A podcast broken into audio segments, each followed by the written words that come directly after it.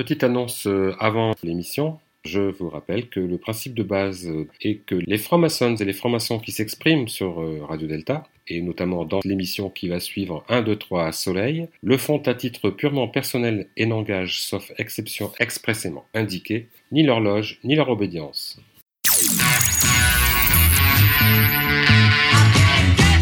Vous êtes sur Radio Delta, la radio qui rayonne entre les oreilles.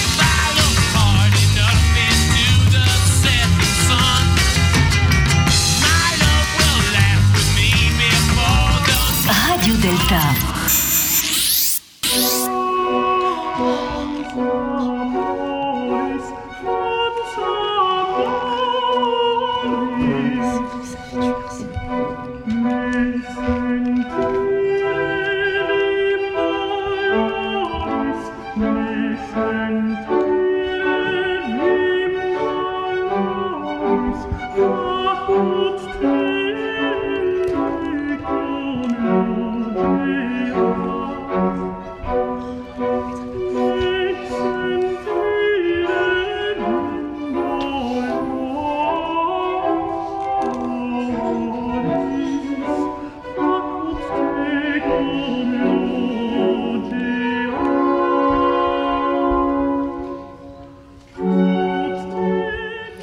Bonsoir à tous, euh, bienvenue sur Radio Delta, la radio qui rayonne, Rayonne entre, entre les, les oreilles. Et vous êtes euh, avec nous euh, sur 1, 2, 3 Soleil. Nous sommes le vendredi 1er mars 2019. Je précise la date parce que nous sommes bien en direct. Il est 20h. Et donc nous sommes bien le dernier vendredi du mois. Comme vous pouvez constater, nous sommes le 1er mars 2019. Et, et bonne année, puisque c'est le premier jour de l'année 6019. Ah mais bien sûr Jean-Laurent, bien sûr, nous sommes dans l'année maçonnique et nous sommes euh, hébergés ce soir euh, sur une péniche, sur une péniche à Boulogne. Et d'ailleurs, si vous entendez des cornes de brune, chers auditeurs, ne vous inquiétez pas, c'est normal puisque nos studios sont installés euh, au bord, euh, au bord de l'eau et même quasiment dans l'eau. Alors Radio Delta, donc c'est euh, tous les vendredis de chaque mois, tous les derniers vendredis de chaque mois. On va faire- Essayer d'éteindre cette, euh, cette corne de brune. Alors exceptionnellement, je l'ai dit, c'est le premier vendredi. Alors Radio Delta, vous la connaissez, chers auditeurs, c'est une radio libre, indépendante, bénévole, une radio web, à retrouver sur notre site euh, deltaradio.fr pour une écoute en direct et notre émission 1, 2, 3 Soleil, ou la réécouter en podcast, ou encore euh, écouter les autres émissions sur euh, Radio Delta. Je pense à Deux colonnes à la une, hein, qu'on salue, Oui. euh, qu'on salue ici. Je pense aussi à Frédéric euh, Frédéric EBP, bien sûr. Je pense aussi à nos amis québécois avec l'émission Sous le bandeau, hein, qu'on écoute aussi et dont on adore l'accent. Les peu- Québécois. Ben oui, bah oui. hein. Et puis euh, les pierres brutes, bien sûr. Les Eh pierres oui. brutes, il y a des représentants ici. Bravo, les pierres brutes sont là. Les pierres brutes, force. euh, avec euh, Julie, Yann et Ingrid qui sont là autour de la table. Et je rappelle, les pierres brutes, c'est quoi le deuxième, troisième vendredi?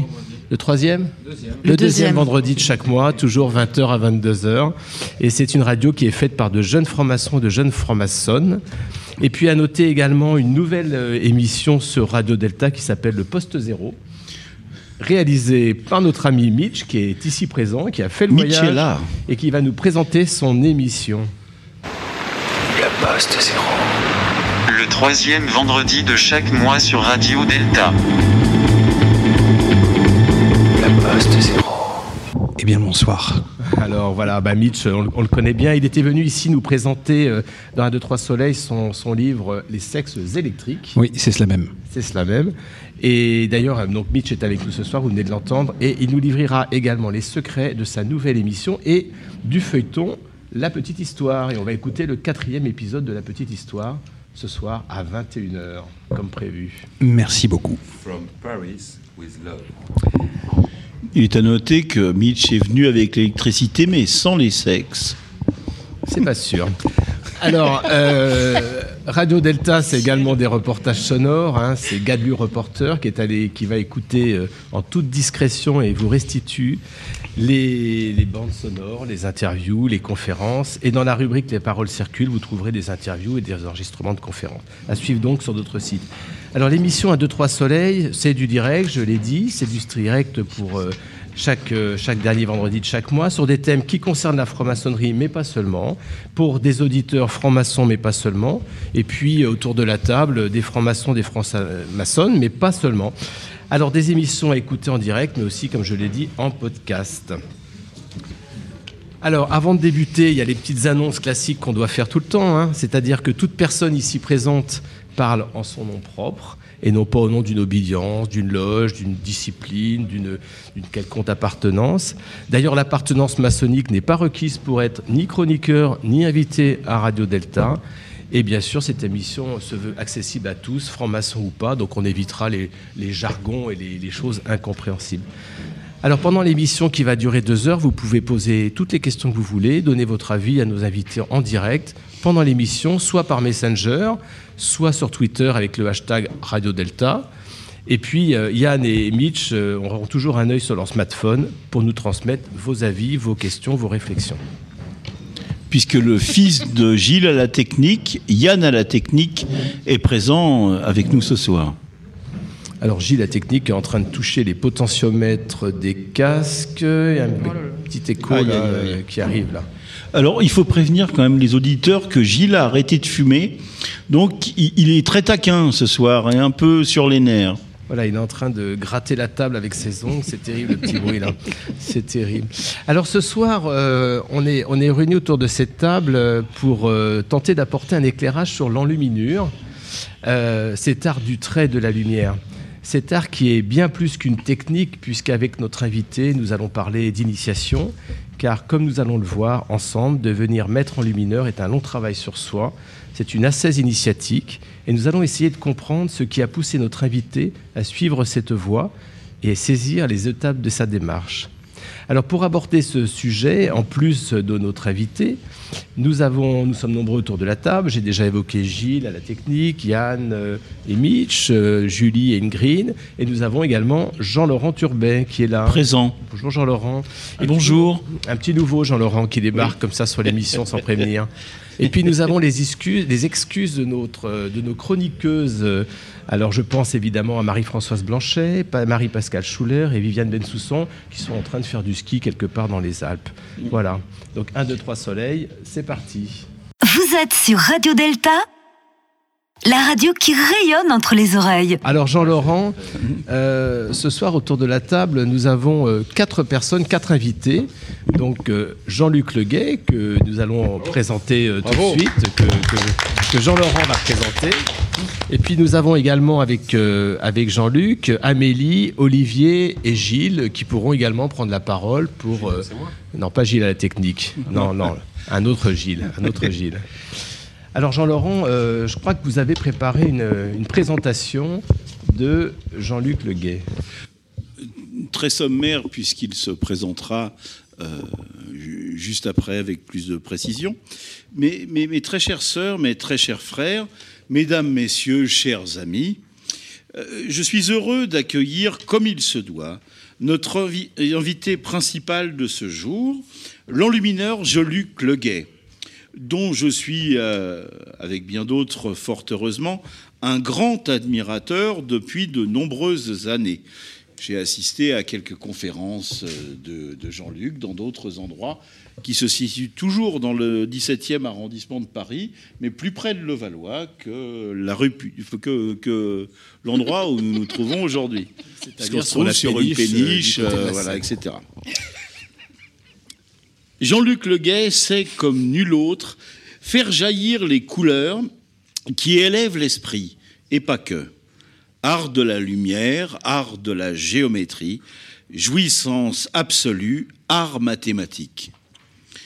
Je cite, L'enluminure est un chemin initiatique, un chemin de conscience. Elle est un pont entre le visible et l'invisible, entre l'ombre et la lumière, entre l'intérieur et l'extérieur. Elle ouvre différentes perspectives trouées dans le temps et dans l'espace. Fin de citation, disait Jean-Luc Leguet en 2013 sur le blog Le mot et la chose. Ça ne s'invente pas, évidemment. Nous espérons avec cette émission prendre toute notre part à ce travail intime et profond qui va de l'intérieur à l'extérieur et vice-versa pour atteindre nous aussi, enfin du moins nous l'espérons, des perspectives trouées entre l'ombre et la lumière. La lumière qui est, ne l'oublions pas, notre thématique principale de ce soir. Tel le buisson ardent, symbole, essentiel de la maçonnerie féminine, que la décence et la pudeur nous interdisent de pénétrer plus avant, selon un célèbre à peu près dictionnaire de la franc-maçonnerie, publié récemment chez Détrade que vous pouvez vous procurer pour la modique somme de 15 euros. Comme il aura pu le constater par lui-même dans sa quête initiatique, heureusement, le gay n'est pas le seul ici autour de la table. Il saura, je n'en doute pas, nous éclairer à la fois sur son travail dans le mineur, mais également sur la beauté des choses et sur la voie de l'initiation, sur le chemin initiatique dont il parlait dans l'interview de 2013. Cher Jean-Luc, sans plus attendre, vous avez la parole, celle qui est la lumière des hommes, celle qui brille dans les ténèbres et que les ténèbres n'ont point reçue. Thank you.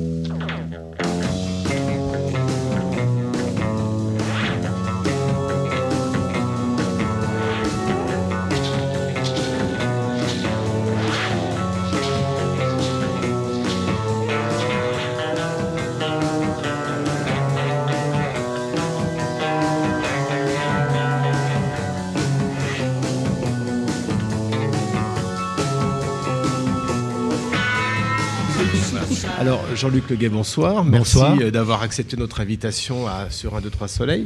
Alors, on va, on va un peu, évidemment, rentrer dans le vif du sujet et je vais me faire un peu le, profane, le naïf et je vais dire, mais euh, vous êtes enlumineur, donc vous pratiquez l'enluminure, c'est ça? Alors, qu'est-ce que c'est l'enluminure? Est-ce que finalement, c'est quoi? C'est un illustrateur, un enlumineur? Alors, c'est plus que ça. En fait, euh, ce sont des images que l'on fait sur un livre et ces images sont en support de réflexion, de contemplation et pourquoi pas qui peuvent mener jusqu'à l'illumination intérieure.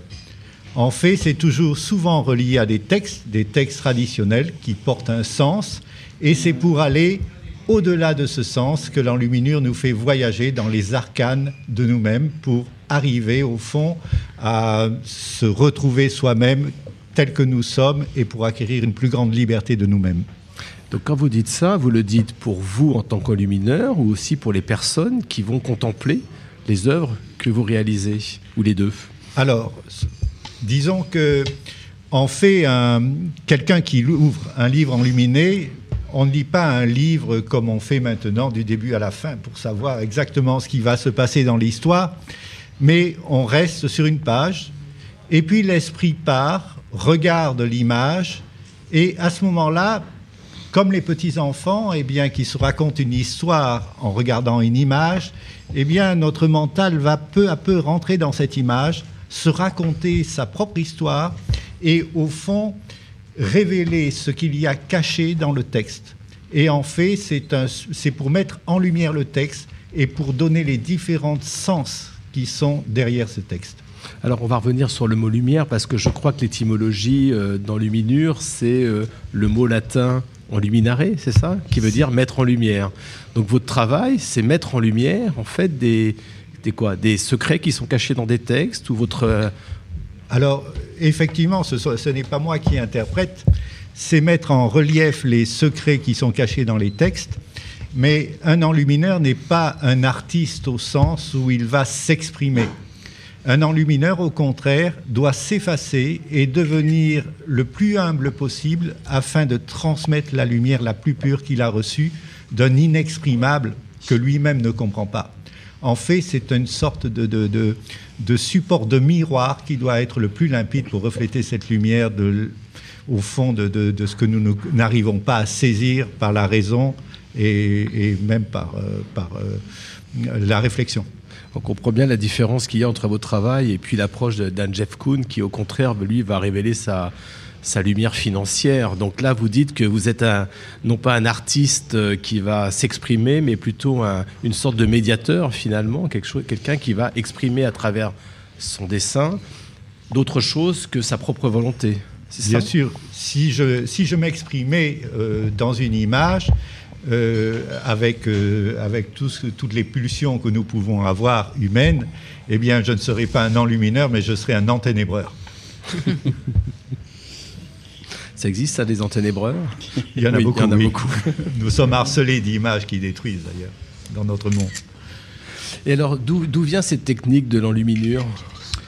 Alors, en fait, euh, j'étais chorégraphe au départ euh, et je me posais des questions sur mon art parce que j'exprimais euh, la mort, l'amour, les sentiments de violence, de haine et autres.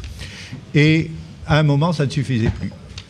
Et je me suis posé la question, pour me renouveler dans l'art de la danse, en me disant comment les danseurs traditionnels peuvent arriver à l'extase, à l'illumination par les danses de trance. Alors j'ai voyagé, j'ai rencontré beaucoup de, beaucoup de confréries euh, de danse traditionnelles, par exemple comme les chamans, les derviches tourneurs, des danses africaines aussi, extatiques.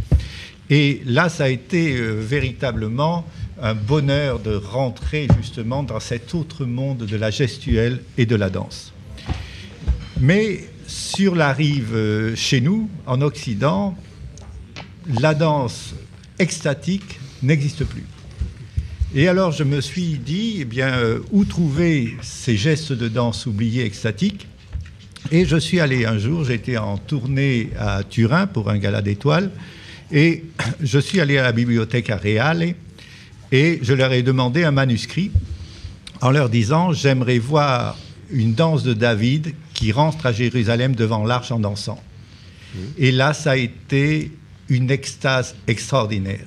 D'abord, on m'apporte une grande Bible et euh, l'enluminure, excusez-moi, mais c'était un art désuet pour moi, ça ne m'intéressait absolument pas. Je trouvais ça euh, naïf, euh, bien fait, mais qui ça n'apportait rien. Mais devant ce manuscrit, le, toucher du parchemin, le parfum du parchemin, déjà, ça a été une sorte de transe. Et quand j'ai ouvert le livre, ça a été lumière sur lumière, de page en page. C'est-à-dire que celui qui avait fait ça était un illuminé. Et je me suis dit à ce moment-là, ma vie ne vaut pas d'être vécue, cette vie de théâtre, de, paillettes, etc. Et il faut que moi aussi j'arrive à la fin de ma vie peut-être à accéder à une telle illumination. Et je me suis dit, si je trouve un maître, j'abandonne tout mon art de la danse et euh, je me consacre à l'image de lumière.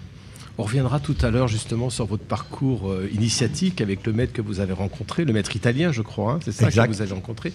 Et d'ailleurs, vous, vous décrivez dans Le Maître de Lumière tout ce parcours hein, qui est édité aux éditions d'Hervy. Je crois que c'était Albin Michel puis d'Hervy. Vous décrivez tout ce parcours et le livre est, vraiment passionnant à, lire. On va évidemment le mettre sur le, sur le site.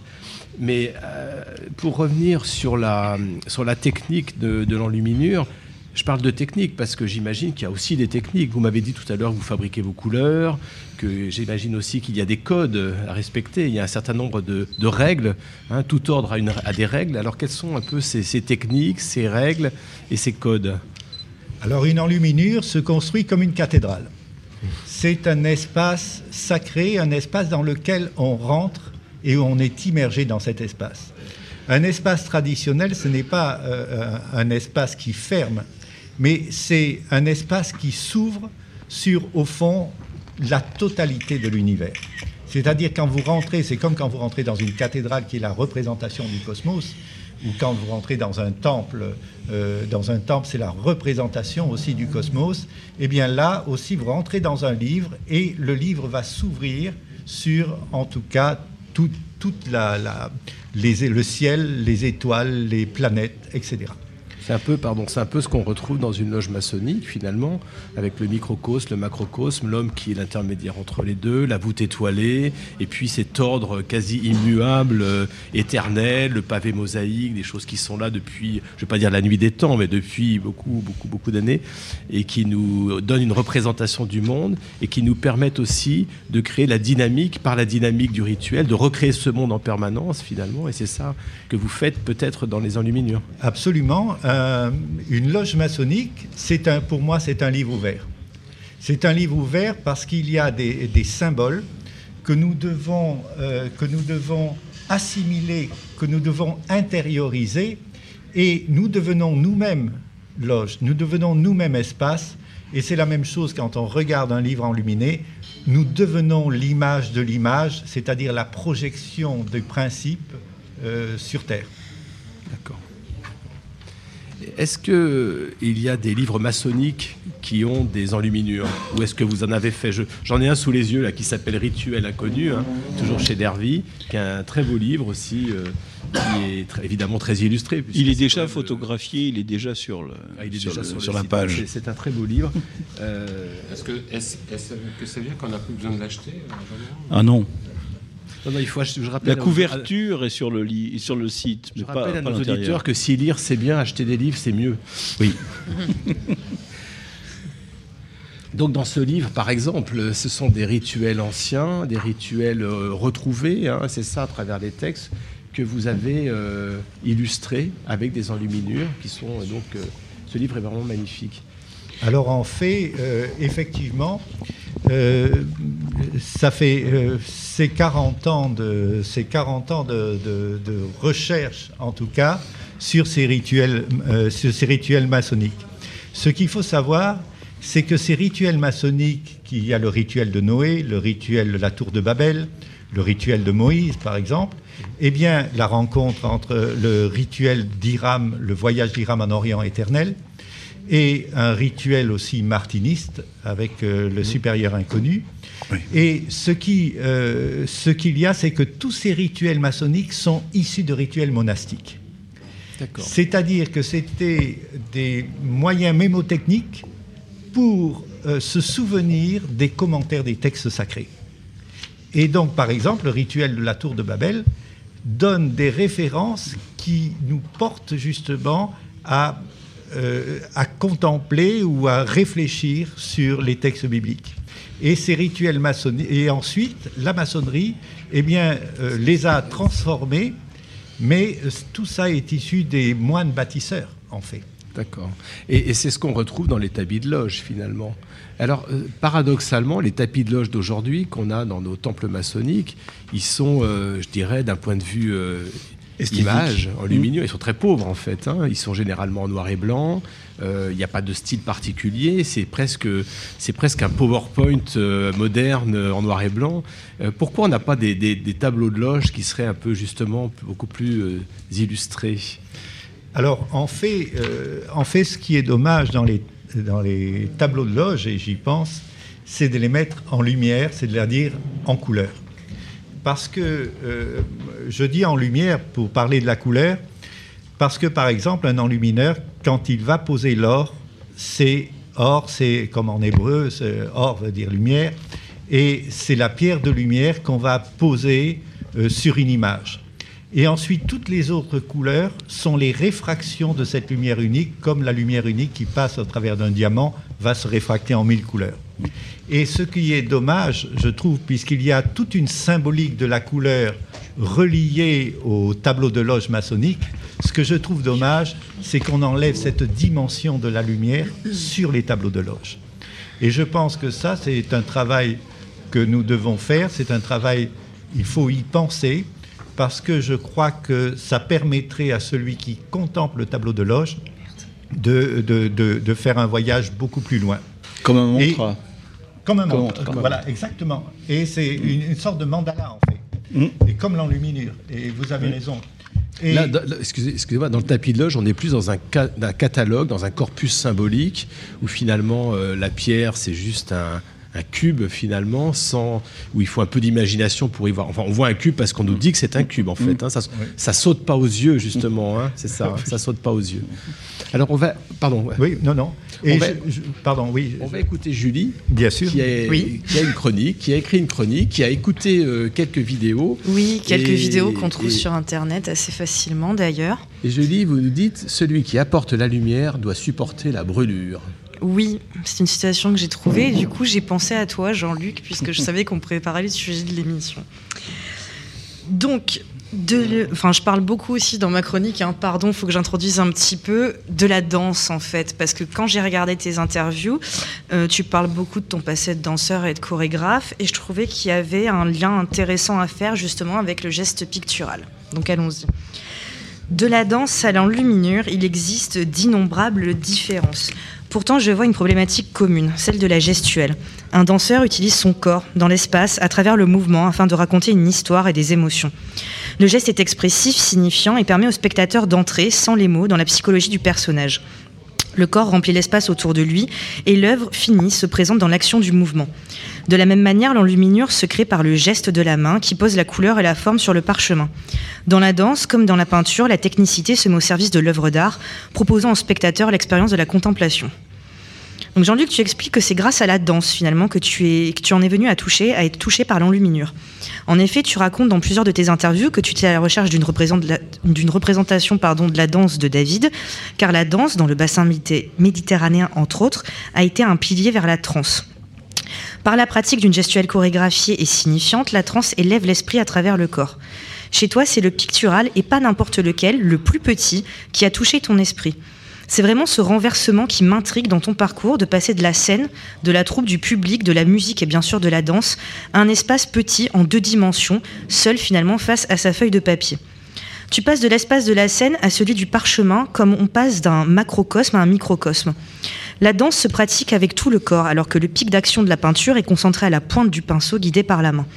Il y a comme un transfert de l'amplitude gestuelle du danseur à la miniaturisation du geste pictural.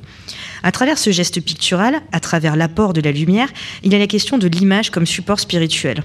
Cette problématique, tu l'exprimes déjà dans ta carrière de chorégraphe, puisque l'extase de la danse, la possibilité de la transe, est l'une de tes préoccupations artistiques. C'est l'ensemble des gestes du danseur qui permet d'atteindre ce but. C'est ta main qui en premier t'a fait entrer dans le monde de l'enluminure à travers le premier contact vibratoire que tu as eu avec le parchemin. L'épiderme et l'alchimie vibratoire d'une peau sur une autre a été un élément déclencheur essentiel dans ton parcours. Après cette expérience, plus rien n'est pareil. La peinture t'a permis de te tourner vers l'essentiel en évacuant le décorum du spectacle. La danse est visuelle, mais est-elle une image? Il existe bien sûr des écrits de danse, des chorégraphies notamment, qui ont su se transmettre de génération en génération, mais l'expérience de la danse se situe au moment de la représentation. Il y a de l'éphémère dans la magie de la danse. De la même manière, il y a l'unicité du geste pictural. Cependant, l'image, une fois terminée, n'est plus à recommencer. Elle ne- elle n'est pourtant pas une figure figée dans le marbre et reste un support de réflexion. L'image induit aussi le mouvement, celui de la pensée qui conçoit et celui de la main qui exécute pour l'artiste. Puis, pour le spectateur, c'est l'œil qui bouge, cherche, regarde les détails et permet à l'esprit de se mouvoir dans l'interrogation intellectuelle et spirituelle. Finalement, c'est le petit de l'image, ce microcosme, qui permet d'entrevoir le macrocosme du monde. Ce n'est d'ailleurs pas un hasard que l'enluminure ait été majoritairement religieuse. L'image accolée au texte permet d'y associer des symboles et n'illustre pas, mais est un outil à part entière de la réflexion religieuse. Par le geste, l'artiste, qui apporte la lumière, exécute une œuvre divine, passerelle entre l'homme et Dieu. L'image devient un outil mystique. Ainsi, du macrocosme de la représentation, on peut atteindre le macrocosme de l'univers. Cet objectif, dans la transe dansée, comme dans la quête ontologique picturale, n'est possible qu'à travers le geste du corps. Ce geste est la passerelle entre soi et l'autre, entre le terrien et le divin. L'art devient l'objet d'une quête de sens spirituel. L'enluminure apporte une autre lumière que celle, que celle du texte qu'elle accompagne, une lumière divine. Mais, donc, celui qui apporte la lumière doit supporter la brûlure, nous dit Victor Frankl, et je me demande laquelle est la tienne, Jean-Luc Merci. Super. Mer- Merci Julie. Merci Julie. Merci Julie pour cette chronique et puis cette belle citation. Et je voulais juste avoir la réaction de, de Jean-Luc Leguet sur, euh, sur cette citation euh, Celui qui apporte la lumière doit, Supporter la doit brûlure. supporter la brûlure. C'est beau ça. hein? Absolument. Ouais. Absolument. Et alors surtout qu'il y a, euh, il y a quelque temps, euh, je tenais un allume-feu dans ma main qui s'est enflammé tout seul et j'ai eu la main brûlée pendant un mois et demi et j'en ai encore les séquelles, je ne pouvais plus travailler. Donc je sais maintenant ce que c'est que la brûlure. C'était l'épreuve du feu. Every time I drown myself in the eyes of the cat, what would you say today? Where would you play? I just don't know. I just don't know honey.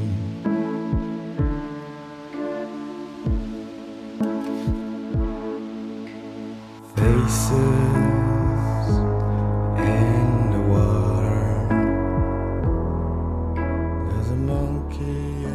je crois que tu avais une question à poser à Jean-Luc Leguet. Oui, j'ai envie de revenir sur cette histoire de brûlure parce que je lâche pas facilement le morceau. En fait, de ce que je comprends de cette citation par rapport à l'art, c'est que, euh, en fait, finalement, chaque œuvre d'art euh, a pour pendant une certaine souffrance de celui qui l'exécute.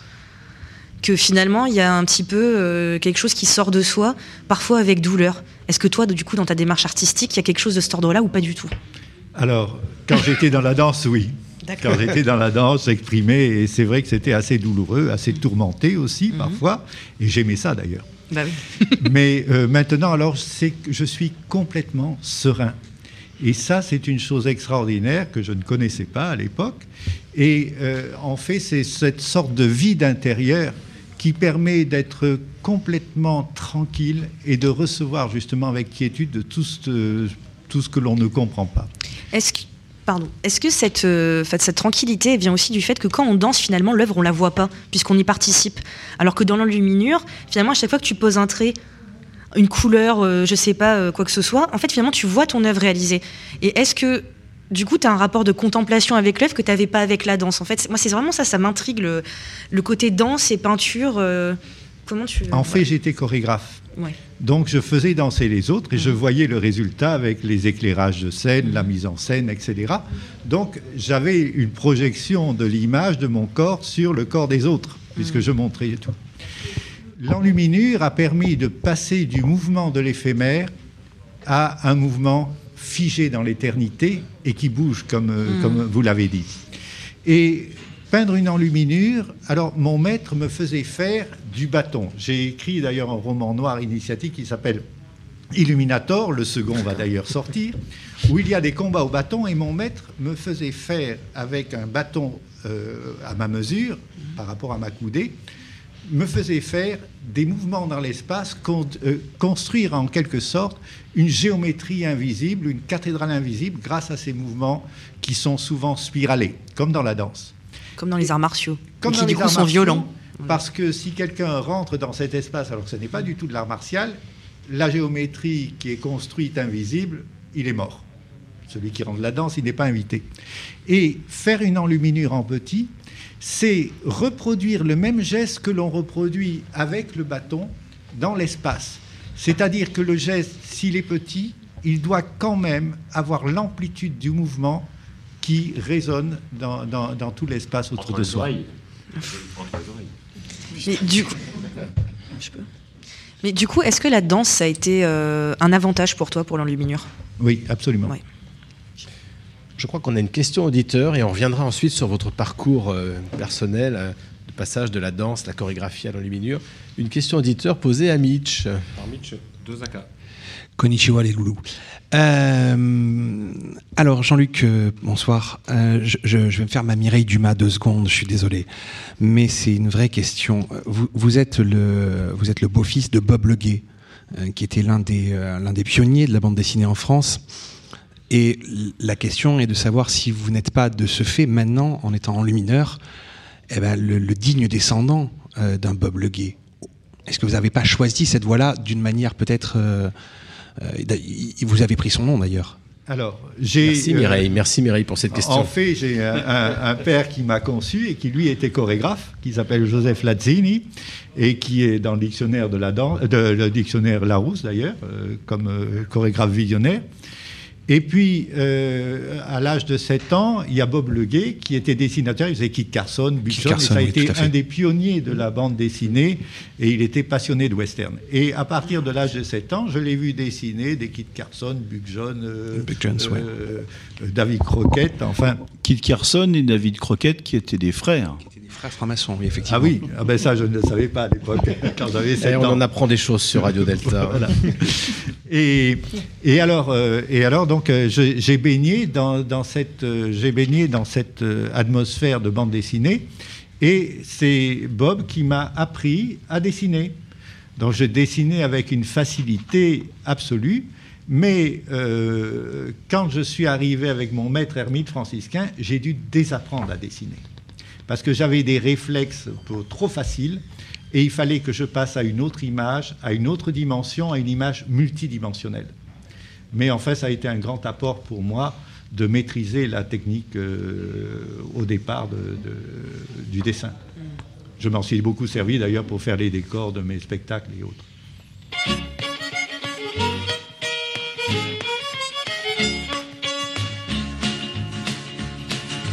Born on a Tennessee, greenest state in the land of the free. Raised in the woods, so he knew every tree. Killed him a bar when he was only three. Davy, Davy Crockett, king of the wild frontier. Fought single-handed through the Injun War till the creeks was whipped and the peace was in store. While he was handling this risky chore, made himself a legend forevermore. Davy, Davy Crockett, king of the wild frontier.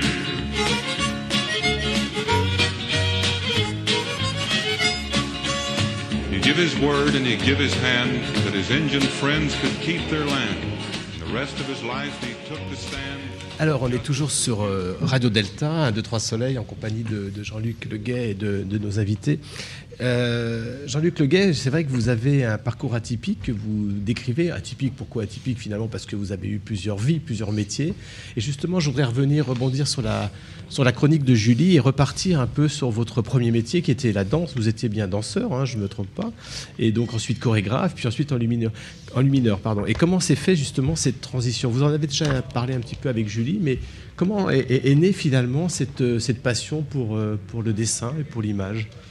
Alors en fait, euh, comme je vous l'ai dit tout à l'heure, euh, c'est à la contemplation de ce livre enluminé que je me suis dit qu'il fallait absolument que j'ai une quête initiatique et que je puisse rentrer justement dans une spiritualité qui ne m'intéressait pas au départ.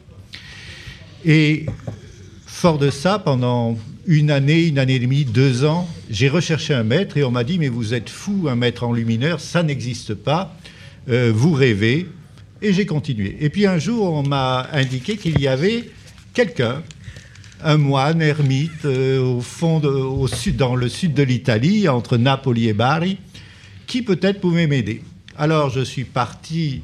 euh, alors euh, d'ailleurs, pendant toute cette attente, j'étais tellement impatient de recevoir une influence spirituelle et une initiation que je suis rentré à la Grande Loge de France en juin 80, le 10 juin 80. J'ai été initié à la Grande Loge de France pour recevoir l'influence spirituelle qui est transmise par la, la franc-maçonnerie, puisque c'est la franc-maçonnerie, c'est euh, encore quelque chose qui reste en Occident pour transmettre véritablement une influence spirituelle, une lumière initiatique. Tellement j'étais impatient. Et puis, Donc, donc, euh, si je comprends bien, vous avez été initié franc-maçon à la Grande Loge de France avant de votre parcours initiatique avec ce maître italien.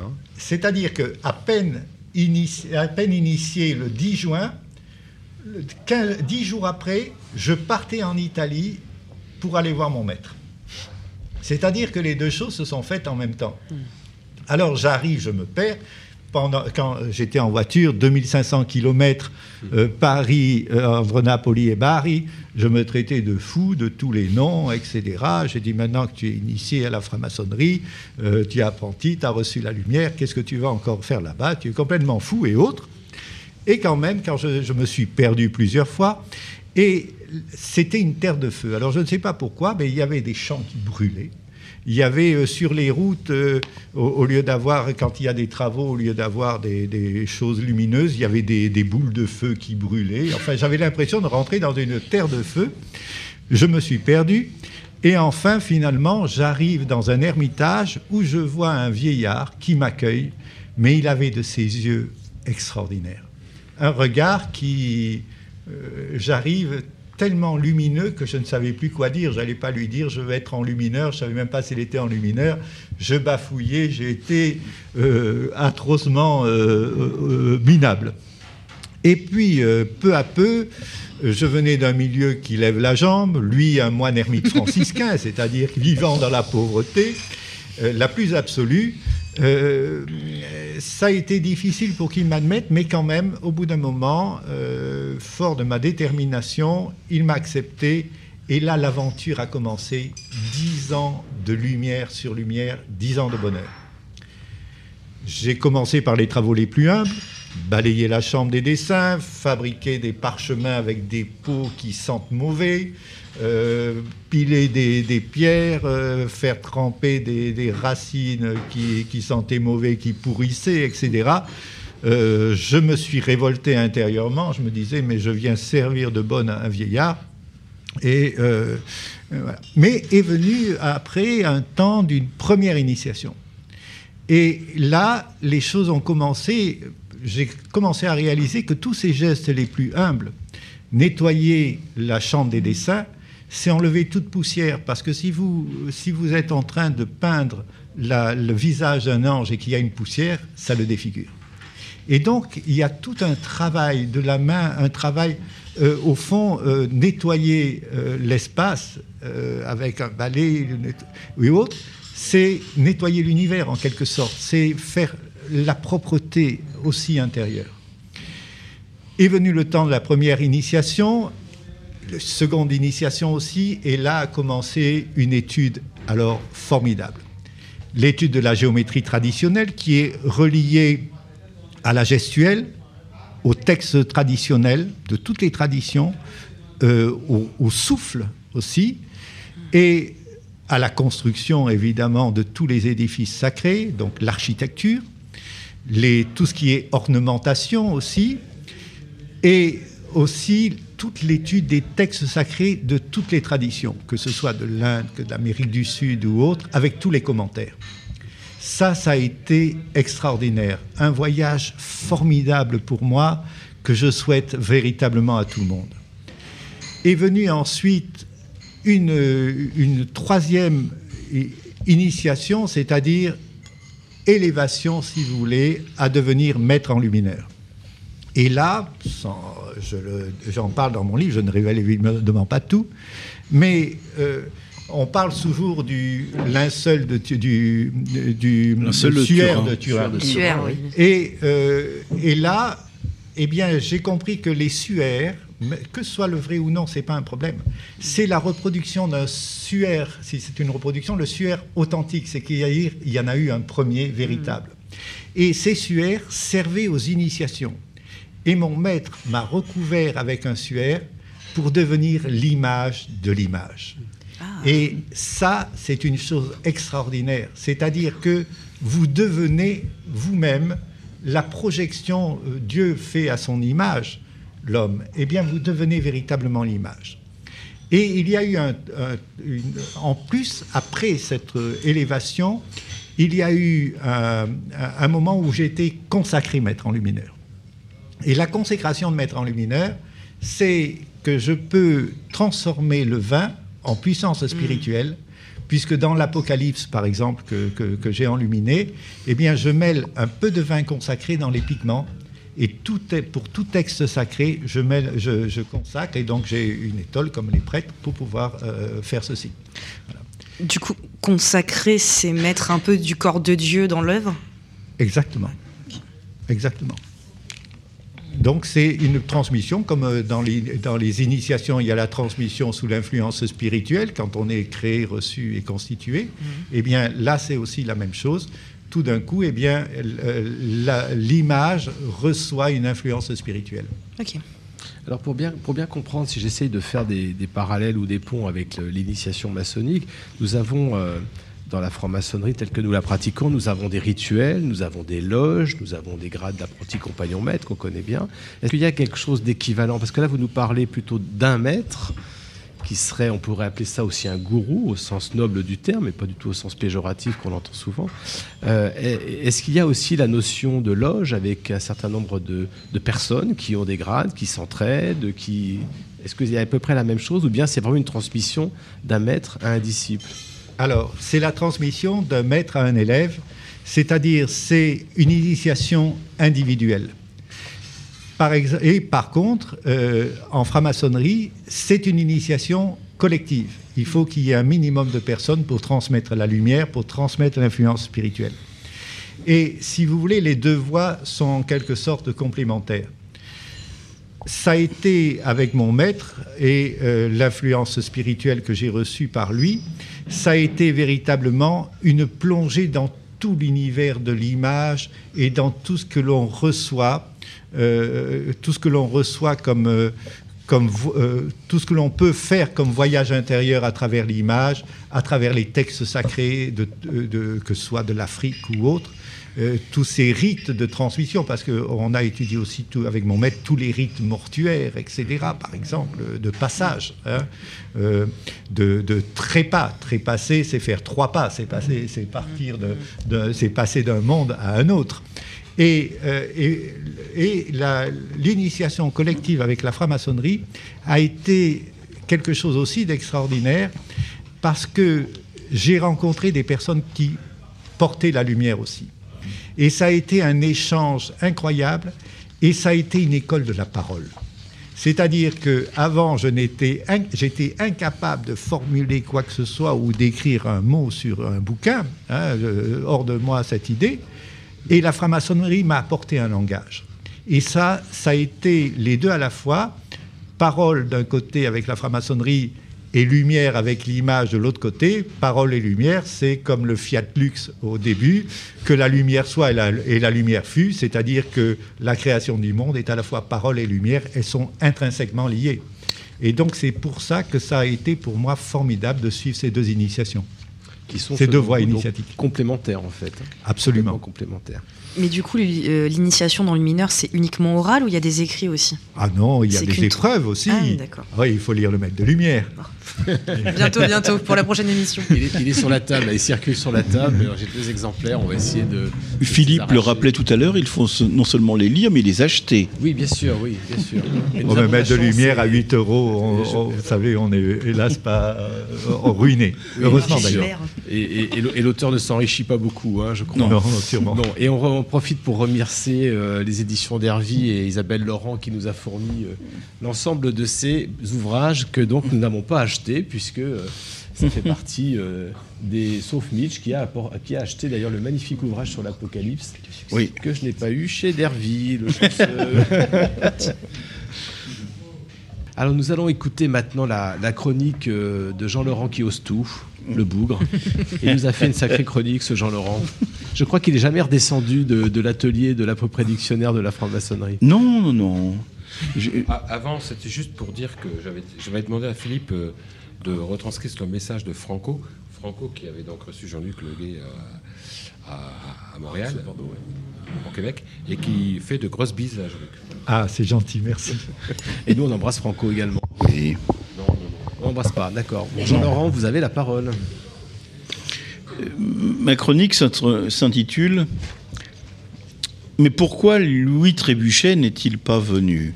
Oui, alors il faut dire qu'on avait annoncé sur le site de Radio Delta Oui. deux invités, donc Jean-Luc Leguet et c'est les trois personnes avec qui euh, que vous avez invité, et puis euh, notre ami euh, Louis Trébuchet, écrivain maçonnique bien connu qu'on adore et qui écrit des bouquins en particulier sur l'histoire de la franc-maçonnerie. Et Louis n'est pas là, donc Jean-Laurent, Voilà. pourquoi donc Louis n'est-il pas là? Voilà. Il a dû trébucher, oui, ça C'est il aime ça. le souffler. Gilles. C'est- Gilles. terrible, hein. Non. C'est bien, mais si. Un c'est- peu de censure. Ah, mais vous allez voir, Jean-Laurent s'est lâché là. Mais pourquoi Louis Trébuchet n'est-il donc pas venu? Nous devions recevoir euh, aussi ce soir Louis Trébuchet, euh, grand maçon de la Grande Loge de France, mais de province, qui devait plancher demain euh, au sein de la loge Scott Érigène. Mais comme la tenue est annulée, Louis est resté dans ses pénates. Rendez-vous est donc pris pour le mois prochain. Louis Trébuchet, qui fut grand officier de la Grande Loge de France, vénérable maître de plusieurs loges de recherche, et qui va organiser à Bordeaux les 7, 8 et 9 juin prochains la deuxième édition d'ICOM, qui est le plus grand rendez-vous des loges de recherche internationales. Oui, c'est pas vrai. Deuxième édition, euh, car une première avait eu lieu les 19, 20 et 21 mai 2017 à Toulon. Journée qui avait connu un succès considérable au retentissement mondial. Lorsque nous en parlions au téléphone, Louis se remémorait la belle rencontre qui eut lieu lors de cet événement entre un grand maître et une grande maîtresse, qui le fut donc depuis lors à plus d'un titre. Il se faisait prier pour me raconter cette rencontre qui eut lieu initialement sur le port de Toulon, où se déroulait l'ICOM. Je lui disais Allez Louis, vas-y, raconte, balance ton port. Nous ne passerons pas Jean-Luc Leguet au trébuchet ce soir pour connaître la suite, car je vais vous narrer de rechef la lumineuse rencontre de James Autarcic, le grand maître de la Grande Loge des îles d'Irlande de l'Ouest, et Hélène des Autres, euh, grande maîtresse de la Grande Loge égyptienne de tous les rites connus, filiation authentique, Constant Chevrillon, Robert, Robert et René Égyptien. Née à Mascate, dans la péninsule arabique, Hélène des Autres fut d'ailleurs longtemps surnommée la nymphe d'Oman avec, avant d'émigrer en Égypte. C'est sur la route de Memphis qu'elle fit connaissance de son ami Sraïm, avec qui elle resta très liée. C'est donc lors d'ICOM 2017 à Toulon qu'Hélène et James ont pu approfondir ensemble, et à leur grand plaisir, leurs connaissances initiatiques et symboliques mutuelles. Après la séance inaugurale magi- magistralement dirigée en grande pompe par Louis, les troncs de la veuve circulaient sur les colonnes. Le grand maître vit la grande maîtresse sortir avec ostentation un billet de 50 euros qu'elle glissa délicatement dans l'urne alors que lui préparait discrètement sa pièce de 50 centimes. Il se souvint alors du conseil avisé de son vieux maître. Donner avec ostentation, ce n'est pas bien. Ne rien donner dans la discrétion, ce n'est pas mieux.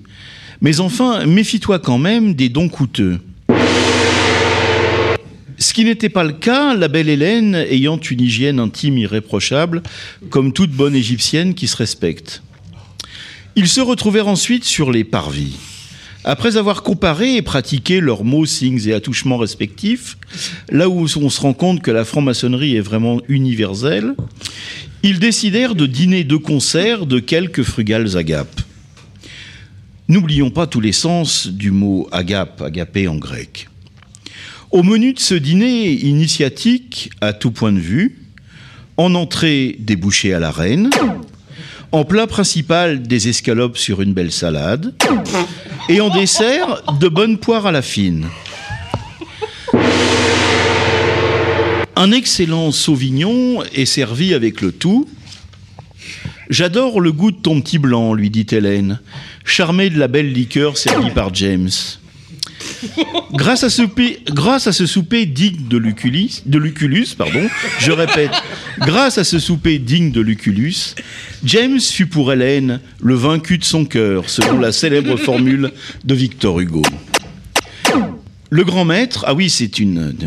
Le grand maître, à peine remis de ses émotions, enthousiasmé par ses découvertes initiatiques inconnues, demande alors à la grande maîtresse si un tel repas ne pourrait pas convenir à ses sœurs pour un banquet de Saint-Jean de Saint-Jean commun. Si vous voulez qu'elles goûtent, donnez-leur plutôt des flancs, répondit. Et ils convinrent, donc, par contre, d'organiser de fines agapes avec les frères et les sœurs de leurs obédiences respectives. Ils ne se quittèrent plus et passèrent tout l'été 2017 à découvrir ensemble les hauts lieux de la spiritualité hexagonale. Vézelay, Paris, Lyon. Ce fut cependant Chartres qui retint particulièrement leur attention. Ils rêvent maintenant de s'installer dans la petite ville tranquille de Nogent-le-Rotrou, à quelques lieues de l'ombre tutélaire de la symbolique cathédrale de Chartres.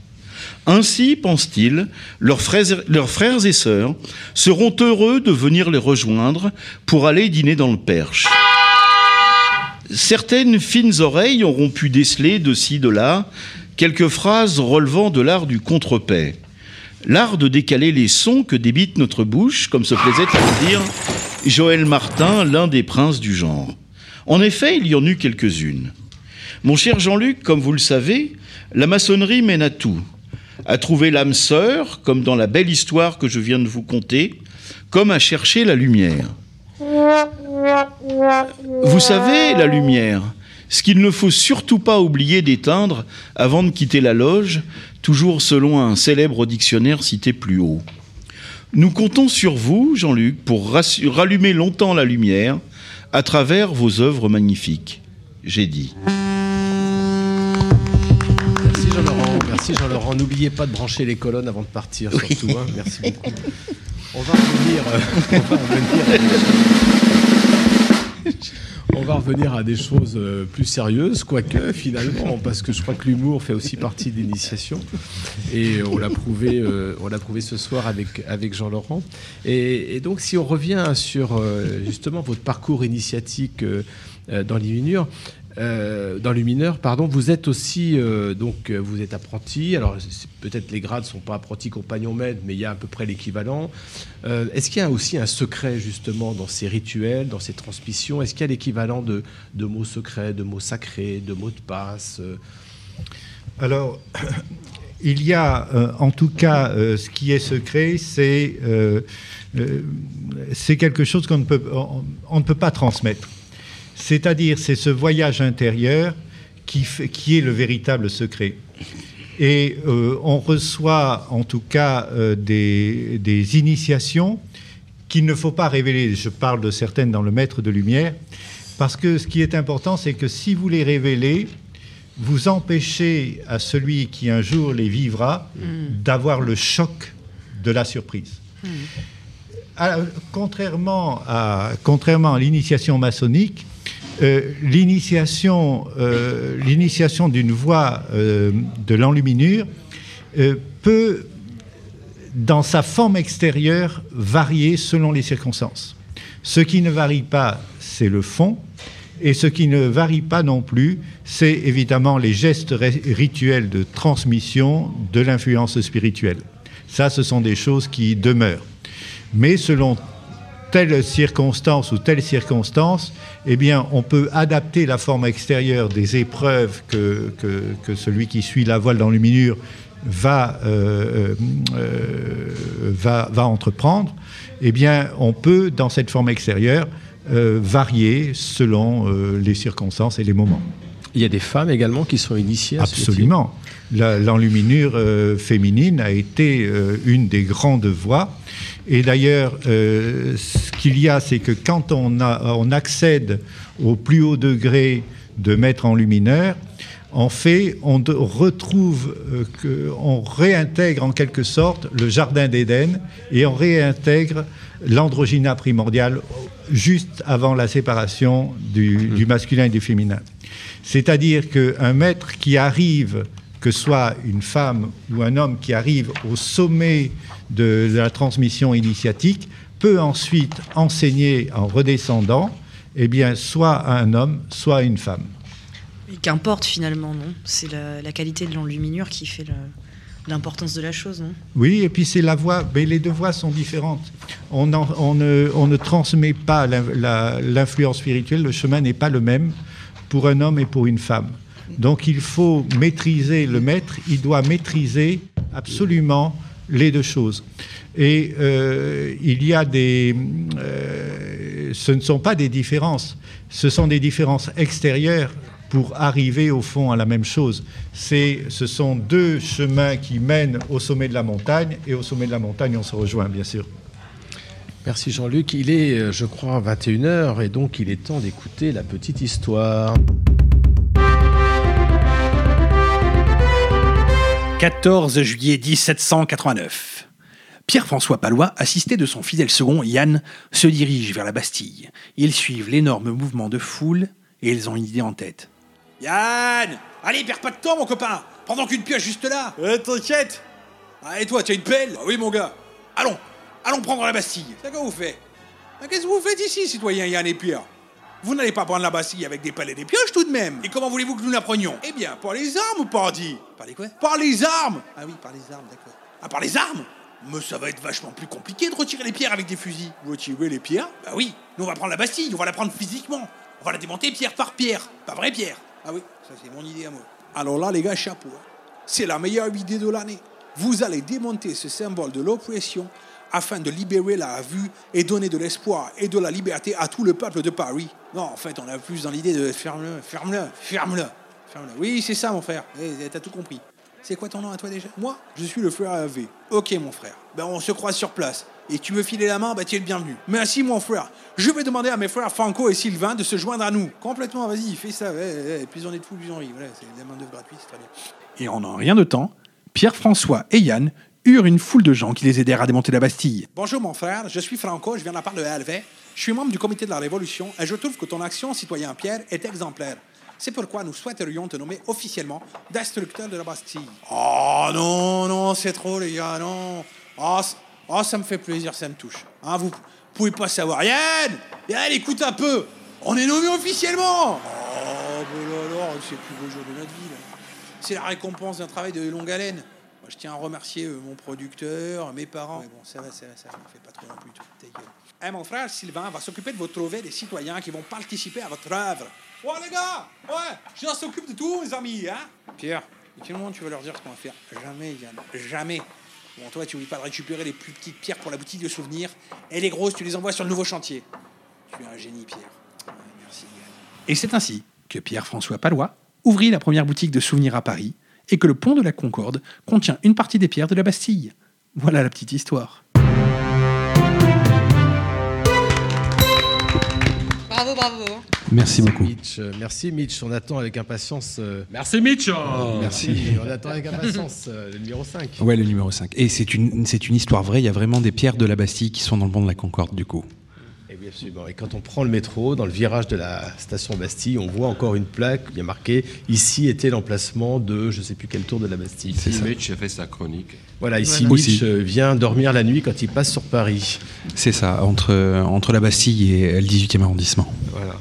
Merci Mitch pour, euh, pour ce feuilleton qu'on attend avec impatience euh, tous les vendredis. Et bientôt, euh, donc, euh, l'émission. Alors, l'émission Le Poste Zéro, qui est là depuis vendredi dernier. euh, Le poste zéro. Le troisième vendredi de chaque mois sur Radio Delta. Le poste zéro. c'est moi. Alors, ça dit quoi, poste zéro? C'est quoi le, le pitch, comme on dit aujourd'hui? Le pitch de Mitch. Pitch il y a- de Mitch. le, le pitch, c'est qu'il n'y a pas de pitch en fait. C'est euh, non, en fait, il n'y a pas de, il y a, il y a pas de, de, de vrai pitch. La seule chose, c'est euh, essayer de remettre en fait des questions, euh, des questions humaines et de société au centre, euh, au centre de tout. Voilà, j'essaie d'effacer au maximum euh, l'intervention de l'intervenant, c'est-à-dire moi, et je mets euh, en avant ben, l'avis des, euh, des personnes lambda d'abord, et ensuite je vais demander euh, l'avis de personnes un peu plus peut-être posées, avec des avis peut-être un peu plus construits pour essayer de comprendre les choses. Le premier Sur la laïcité, par exemple. la laïcité sera le prochain où nous aurons la chance et l'insigne honneur de recevoir une nouvelle fois Laurent Bouvet, Qui était venu sur, euh, sur Radio Delta. qui était venu sur 1, 2, 3 Soleil, qui était venu parler de la Laurent République, avec Laurent Kupferman, que nous aurons aussi, normalement, si tout va bien, pour parler de République, effectivement. Et euh, on aura Avec un aussi. peu de chance, vous aurez Jean-Louis Debré aussi, non? Je sais Voilà. pas, c'est je sais pas. Ça, ce, ce sera Laurent qui me le dira peut-être éventuellement. Et euh, on a euh, Rada Hatem qui est prévu pour euh, le féminisme. On va parler justement de féminisme d'ici peu de temps. Ne là, regarde Mitch, pas. euh, laisse un- un Je sais pas pourquoi, mais Julie. mon regard s'est posé sur Julie. La mixité. Pardon. Voilà. Bienvenue à la Grande Loge de France. Alors, revenons, avec, euh, revenons à notre sujet de ce soir avec, euh, avec Jean-Luc Leguet. Euh, on va continuer un peu sur ce parcours initiatique. On va parler maintenant de transmission, puisque vous êtes maître, euh, vous dites dans vos, dans vos textes que vous êtes le dernier ou l'un des derniers maîtres lumineux de France. En France ou en Europe ou dans le monde? Dans le monde. Puis dans le laïque, monde, carrément. Laïque Allez, aussi, le il faut le préciser. Et laïque. Euh, donc vous avez une mission de transmission, j'imagine. Comment ça se passe alors, cette mission de Alors, transmission? ça m'a tourmenté cette histoire de transmission. D'abord, quand euh, mon maître est mort en 90, je suis rentré en France et euh, j'ai commencé, personne savait que j'étais enlumineur ou pas trop. Et euh, là, j'ai fait des enluminures pour des collectionneurs privés.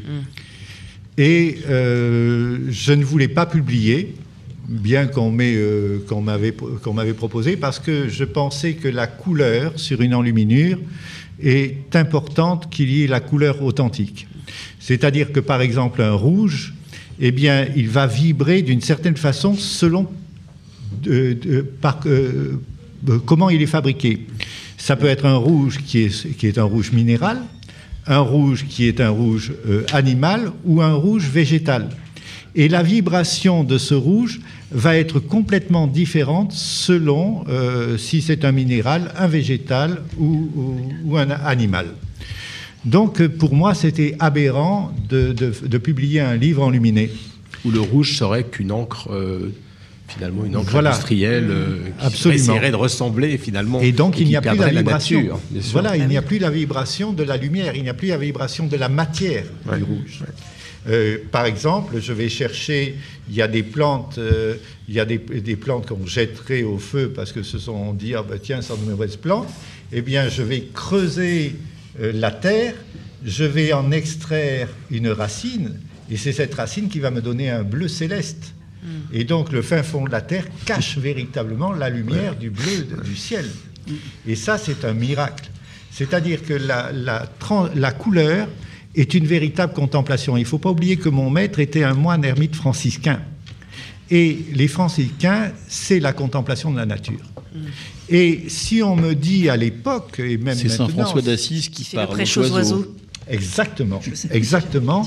Et, euh, et effectivement, ces, ces oiseaux viennent vous parler, toute la nature vous parle. Et euh, quand on regarde euh, la nature, on, on- on ne comprend pas forcément ce qu'il y a derrière. Et si on me demande si je crois en Dieu, je dis je ne sais pas. Mais par contre, si je vais chercher la couleur dans la nature, si je vibre avec la nature et qu'il y a toute cette vie, toute cette lumière cachée dans cette nature, alors je dis oui, cette pulsion de vie, alors c'est le principe qui est là et qui court entre les veines de chacun et qui et qui est, et nous devons nous rentrer en osmose avec cette nature et nous nous venons euh, au fond, nous contemplons le grand tout en contemplant la nature et donc là je dis oui, je, alors à ce moment-là je crois en un principe supérieur et je crois en Dieu. Mais du coup, il n'a rien à voir avec le Dieu de la Bible. C'est autre chose, non? C'est autre chose. C'est un principe. euh, C'est un principe. euh, euh, le Dieu de la Bible. Attention. pour moi, je le prends. Je fais des images, par exemple, sur l'Apocalypse. Je fais des images, mais j'essaye toujours d'aller chercher au-delà de la lettre ce, ce qui se passe. Et quand on fait un voyage à travers un texte biblique, eh bien, il faut dépasser le premier sens, il faut aller vers le second sens, le troisième sens, jusqu'à, jusqu'au moment, au, au sens euh, euh, euh, qui, qui, où la raison, la le symbole est dépassé. Et c'est le sens anagogique, c'est-à-dire où plus rien, justement, ne- ne- ne- n'est est formulable. Et c'est ça qu'on cherche à travers un texte sacré, c'est un support de réflexion, un support de contemplation. Alors, euh, je ne sais pas, je vais revenir. euh, Oui, je- euh, voilà. Pardon. Oui, oui, non, mais je vais revenir puisque je parlais. Oui, c'est l'heure de la pause musique et la pause Ah, d'accord. musique, euh, maintenant. Et, euh, et You Were- Wish You Were Here des Pink Floyd en, en l'honneur de nos chroniqueuses préférées qui ne sont pas là et, qui, et pour lesquelles nous wishions qu'elles soient là.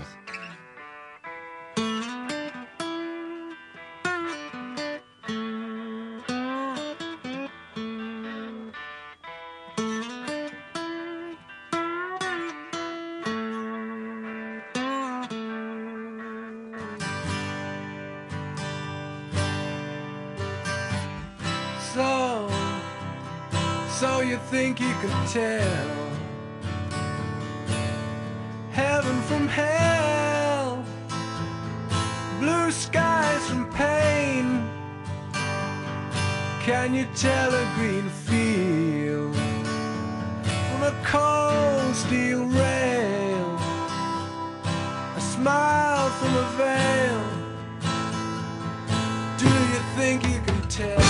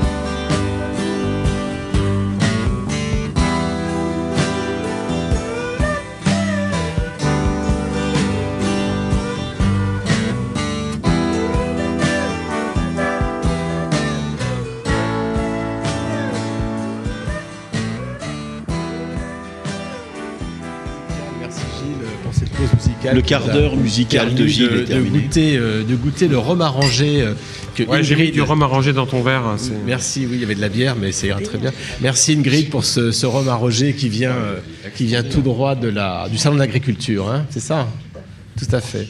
Alors on va revenir avec euh, Jean-Luc euh, Le, Le Guay, notre invité de ce soir sur euh, Radio Delta. Je suis pas sûr parce que tous les chemins mènent au rhum arrangé de. Ah bah oui, Oh. forcément. Ça, Ça, c'est c'est c'est c'est faites un Jean-Laurent duo Turbet. avec Jean Laurent, C'est Jean Laurent qui déteint. le scénographe qui s'en va. Au revoir, scénographe. On va revenir donc sur ces- cette notion de transmission et ça tombe bien parce que Mitch m'a glissé à l'oreille qu'il y avait une question d'auditeur et la question c'était est-ce qu'un maître enlumineur a des apprentis? Donc on est vraiment dans, la, dans le thème. dans le thème hein. Alors donc la question c'est est-ce que vous avez, Monsieur Leguet, c'est ça la question. Quelques apprentis. Est-ce que vous avez des apprentis Est-ce que vous enseignez? Est-ce que c'est plus que de l'enseignement d'ailleurs, je crois. hein. C'est pas une école de peinture, excusez-moi. Non, mais absolument. C'est plus que C'est- ça. hein. C'est une voie de réalisation euh, intérieure. Alors, en tout cas, le- en tout cas j'ai- j'ai- comme je vous disais, je ne voulais pas publier. Et le sort, ou, ou du, du moins en tout cas, euh, euh, on m'a bien obligé de faire ça parce que j'ai eu un accident où j'ai failli mourir en, en 94. Et euh, là, euh, j'étais en train de couler au fond de l'eau et c'était bien. Je me laissais porter, comme ça, c'est doux, vous savez, de se laisser por- porter par la mort qui arrive. Et tout d'un coup, j'ai eu les images de mon maître qui m'a transmis et, qui m'a transmis ce savoir qui remonte, en tout cas avéré, au 8e siècle. Et je me suis dit, mais je suis le dernier, le dernier de l'affiliation italienne des enlumineurs, et nous sommes huit enlumineurs réguliers dans le monde, en gros. Et donc, je me suis dit, je suis le dernier de cette voie de l'enluminure italienne, il faut absolument que je sorte de l'eau. Et je suis sorti de l'eau, j'ai eu mon bras handicapé, et c'est là où j'ai commencé à me dire, il faut que je publie absolument pour commencer la transmission.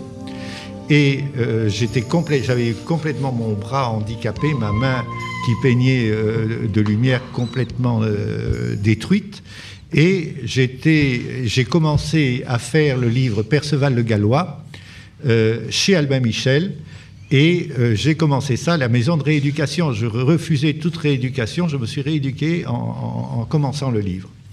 Et là, ça a été, euh, quand le livre, Albin Michel me disait non, mais un livre enluminé, ça ne marche pas, vous comprenez, etc. Mais une fois le livre fini, ils ont dit, ben, on va faire peut-être une souscription.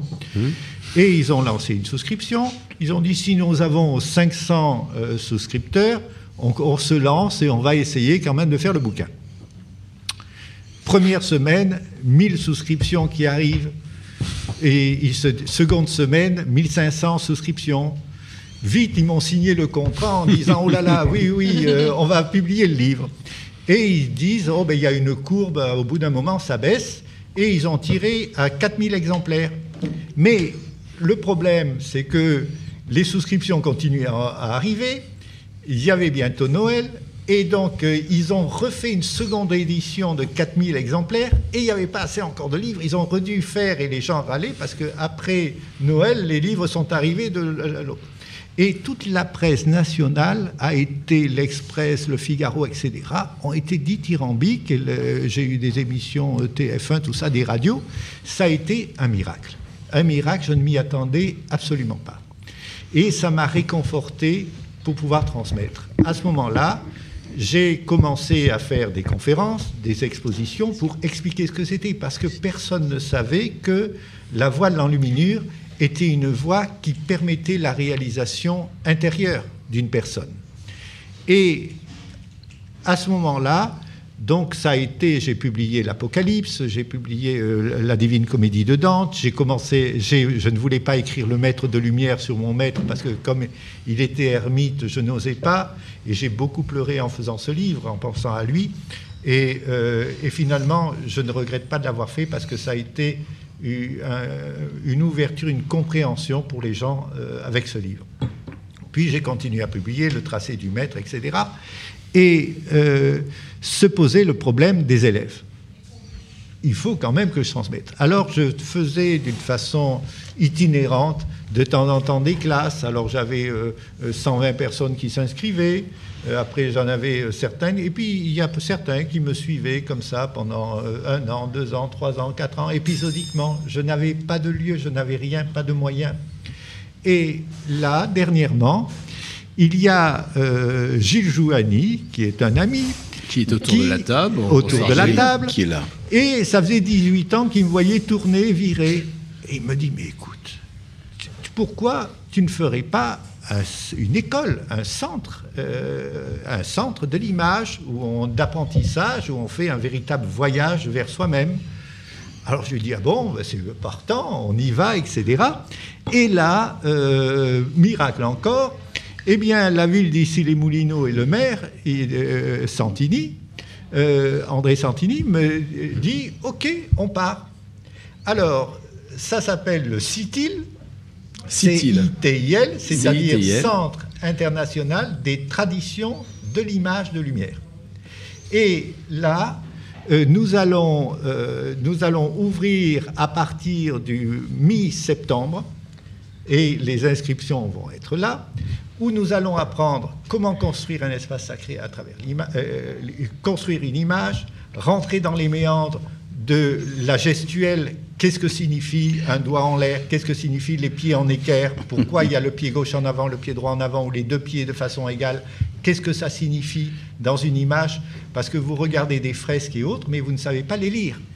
Et comment sont construites ces images? Quelle est la symbolique des couleurs en fonction justement de la matière de la couleur aussi, et pas seulement de la...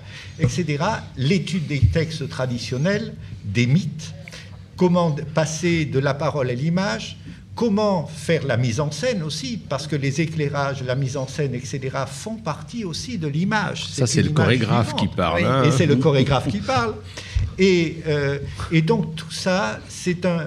Et nous allons à la fin faire une banque de données de toutes les images traditionnelles, de toutes les traditions, pour, euh, et euh, en expliquant comment on rentre dans une image, comment elles sont construites et quel est le, comment peut-on faire un voyage dans cette image sans rien imposer. Ce que nous allons faire aussi, et pas tout de suite, mais dans 2-3 ans, nous allons faire envoyer des équipes de deux filmer tous les maîtres qui sont encore vivants, que ce soit en Afrique, dans l'Inde, etc., pour voir qu'est-ce qu'ils transmettent, qu'est-ce qu'ils font comme, comme image et qu'est-ce qu'ils véhiculent comme tradition.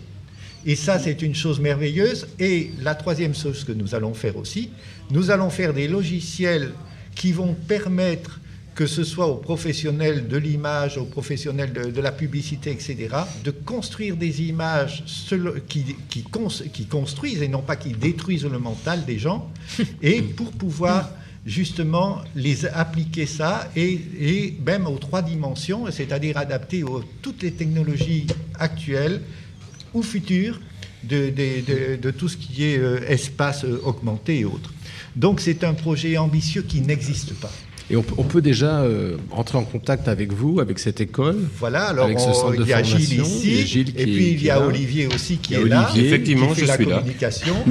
et euh, voilà, donc, euh, Donc Olivier Gilles et, Am- et Amélie aussi, hein, qui est là. et voilà, autour de la qui table. est, est aussi qui aide, et puis d'autres personnes.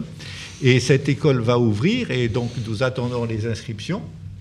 Et, euh, et c'est un véritable voyage. Et ce que j'ai souhaité aussi, c'est qu'il n'y ait pas une barrière d'argent. Parce que quand vous voulez faire une formation ou autre, euh, on vous fait payer des prix astronomiques. Là, c'est vraiment dérisoire. Parce que, euh, en gros, c'est le, le cours va coûter 5 euros de l'heure. Donc vous imaginez, ce n'est rien du tout. Et c'est une formation qui va pouvoir véritablement redonner un sens. Et les enfants aussi, parce que les enfants, vous avez les enfants qui sont devant les jeux vidéo, etc., avec toutes des images qui, détruisent le mental et, qui, et faire qu'ils peuvent choisir leurs images, même s'il y a de la violence dans un jeu ou autre, peu importe. Mais ils vont dire, cette image me détruit, mais s'ils y vont, ils vont savoir pourquoi. Et donc c'est une arme aussi pour ne pas les détruire et pouvoir construire ces enfants. Et il y a un autre fait aussi, c'est que l'image guérit. Vous avez des gens qui, des, médecins comme euh, Vidal, qui euh, soignent grâce aux couleurs. Et euh, l'enluminure et les couleurs, par la forme, etc., guérissent. Et donc, faire des classes pour des, gens qui ont des problèmes, eh bien, d'handicap, quel qu'il soit, eh bien, je suis sûr que ça leur fait du bien. Parce que c'est une véritable thérapie, un véritable voyage. Et tout à l'heure, dans votre chronique, vous disiez qu'il faut éteindre la lumière, mais c'est comme en loge. La petite lumière reste toujours allumée en loge. La lumière éternelle. La. Et c'est la même chose à l'intérieur de nous. Cette petite lumière ne s'éteint jamais, il suffit justement de la faire grandir pour être un véritable rayonnement. Donc je ne sais pas s'il y a mes, mes collaborateurs qui sont là, qui veulent prendre la si. parole, mais euh, je vous pouvez leur poser des questions, monsieur. Moi, j'ai une question à poser, puis après, vous pourrez prendre la parole, euh, Gilles euh, et vos autres invités. Euh, là, là, ce que vous nous, nous racontez, ça ressemble finalement à un atelier, à une école. mais tout à l'heure, on a parlé d'initiation, on a parlé de pratique initiatique. Alors, comment, comment vous voyez ce- cette opération entre les élèves qui vont venir peut-être euh, apprendre une technique apprendre à dessiner, apprendre à peindre, mais plus que ça, aussi à peindre, à mettre en scène, etc. Mais je pense que derrière, vous avez une autre intention. Alors, Puisque il y a vous êtes maître. l'é- L'étude de la symbolique, il y a l'étude des textes traditionnels, des commentaires, etc. Mais après, moi, je ne m'occupe plus de rien. En fait, c'est pas moi qui vais désigner, c'est eux qui vont se désigner. Moi, je suis incapable de juger, dire toi tu es capable ou toi tu es capable. Non, je suis. C'est eux qui doivent se révéler, c'est eux qui doivent se reconnaître, et à ce moment-là, on verra. On verra. Alors, je crois qu'on a deux questions d'auditeurs. Euh, Je donne la parole à Mitch qui a, qui a scruté son smartphone. euh, Oui, alors j'ai deux questions d'auditeurs, euh, d'auditeurs qui viennent de la salle, pour dire vrai. Euh, la première question euh, est une question d'un frère maçon qui dit euh, la chose suivante, qui dit euh, en tant que maçon, je parle en son nom bien évidemment, en tant que maçon, euh, mon travail en tant que maçon, c'est d'aller vers les ténèbres pour les rendre lumineuses. Or, quand vous dites que vous combattez les ténèbres, ça le chérine un tout petit peu dans son, dans son cheminement à lui. Est-ce que au fond, vous n'allez pas chercher donc à rendre lumineuses aussi les ténèbres, puisque c'est dans votre cheminement maçonnique? Première question. Et je vais de suite enchaîner avec la deuxième question, comme ça vous pourrez répondre. Et la deuxième question était de savoir si un photographe, aujourd'hui, peut être considéré comme un enlumineur moderne. Alors, j'ai parlé que si je m'exprimais, j'étais un entraîneur. Je n'ai pas dit que je combattais les ténèbres. Ça n'a absolument rien à voir. En fait, euh, nous avons sur notre chemin des petits cailloux qui nous blessent les pieds, qui nous empêchent d'avancer. Eh bien, il y en a qui vont se blesser les pieds et continuer à se blesser les pieds. Et il y en a d'autres qui vont récolter ces petits cailloux et qui vont en faire une grande mosaïque. Et qui vont en faire la représentation de leur idéal de lumière. Et donc, la voie de l'enluminure, c'est non pas de- de maîtriser ou de juguler les ténèbres, au contraire, c'est de se servir de tout ce qui nous fait chuter pour pouvoir mieux se connaître et pour pouvoir atteindre une liberté intérieure. Et grâce à cette liberté intérieure, alors on peut comprendre où est véritablement notre destinée dans cette vie. Et notre destinée dans cette vie, c'est ce qui nous aide justement à aller en avant. Et quand on sait comment se situer, qu'on a conscience en toute liberté de ce qui nous empêche et de ce qui nous aide aussi, à ce moment-là, il y a des méthodes aussi pour savoir ça. hein, ces méthodes vont être enseignées d'ailleurs. Et euh, à ce moment-là, eh bien, devant cette liberté, il n'y a pas de petit destin, il n'y a pas de petite vie. Chacun trouve sa place et chacun construit selon ce qu'il est. Ça peut être les choses les plus humbles, peu importe. Il n'y a pas de choses hautes ou de choses qui sont humbles. C'est-à-dire, la vie, c'est merveilleux, et le cheminement et de ce que nous faisons de notre vie, c'est ça qui est merveilleux. Et ce qui compte, et c'est euh, quand on a rejoint l'androgyna primordial, comme j'en parlais, au sommet de la montagne, et pour aller au-delà, bien sûr, parce qu'après, au sommet de la montagne, on est, pour prendre une, image maçonnique, entre terre et ciel ou entre équerre et compas, mais après, ça nous permet de partir vers d'autres sphères célestes. hein, et de quitter la Terre. Et, euh, et, et donc, ce qu'il y a, c'est que euh, nous devons, nous, devons nous arriver à comprendre qui nous sommes, ce que nous sommes, et en haut du jardin d'Éden, eh bien, ce qu'il y a de formidable et ce qu'il ne faut pas oublier dans cette androgyna primordiale, on dit toujours que Adam et Ève étaient euh, côte à côte et on a détaché de la côte. Et les textes traditionnels disent qu'ils étaient dos à dos. Et quand ils se sont séparés, de dos à dos, ils se sont retournés face à face et l'amour est né dans le monde. Et c'est ça qu'il faut ensuite faire, c'est cette séparation comme au début du Bereshit, du commencement, c'est-à-dire que tout d'un coup, refaire cette séparation pour que l'amour naisse dans le monde. Et ça, c'est la chose la plus belle, c'est la voie du sacrifice et c'est la voie justement de la transmission. Il y a- il y avait d'abord une deuxième question sur le photographe. Oui, hein, sur le photographe. Photographe. Est-ce qu'un photographe qui aussi travaille la lumière peut être considéré comme un enlumineur moderne? C'était ça la question. Bien sûr. Il est- tous les moyens techniques sont là. Ce qui compte dans une enluminure, c'est la façon traditionnelle de bâtir. Ce n'est pas l'instrument, parce qu'on peut faire absolument des enluminures avec, euh, avec autre chose que... C'est une image de lumière. Et donc on peut faire, à travers les technologies actuelles, des images de lumière. D'ailleurs, euh, nous allons, euh, nous allons par exemple, nous allons analyser les images des films, on va analyser aussi des photos, on va analyser aussi les photos publicitaires, parce que pour savoir ce qu'elles véhiculent ou non, parce que selon les traditions, on inverse par exemple les sujets pour porter en avant un produit ou autre. Donc il y a tout un savoir-faire qui est adapté aussi à la photo. Et là, par exemple, les cours vont avoir lieu à Issy-les-Moulineaux au, euh, au- au musée de la carte à jouer. Et donc nous allons étudier les cartes à jouer. Oui, J'allais parler des tarots, mais je pense qu'il y, a- y y quelque chose qui est, qui est de cet ordre-là. hein. Je crois qu'on a. Je parlerai tout à l'heure d'un livre justement sur les tarots que j'ai amené, mais on y, on y reviendra, je pense. Oui, mais moi j'ai un micro, Jean-Laurent, donc je vais prendre la Julie. parole, hein, désolé. Julie, ensuite, Euh, quand il s'agit d'enluminure, j'ai quand même euh, l'impression, enfin dans mon idée en tout cas, comme beaucoup de gens, je pense, que c'est euh, quand même euh, une illustration, un, un texte sacré.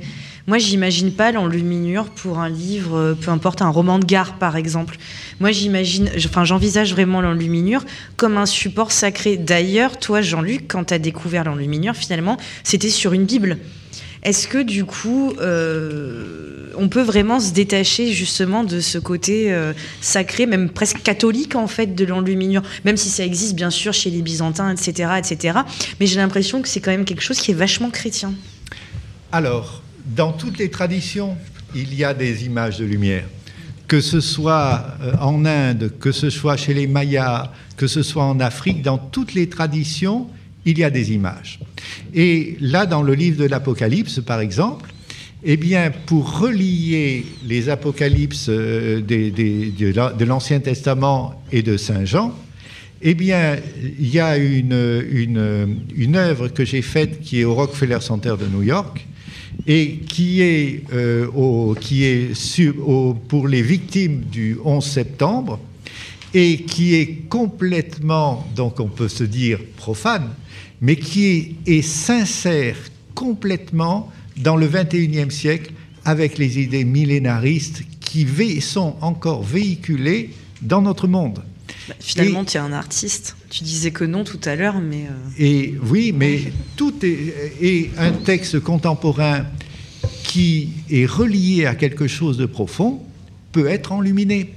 Par exemple, la poésie, je vais faire, il y a des poèmes sur, euh, sur, euh, sur Fès qui, qui, vont, qui, qui sont écrits, et je dois enluminer ces poèmes sur Fès, qui sont des chants-poèmes sur la ville de Fès au Maroc.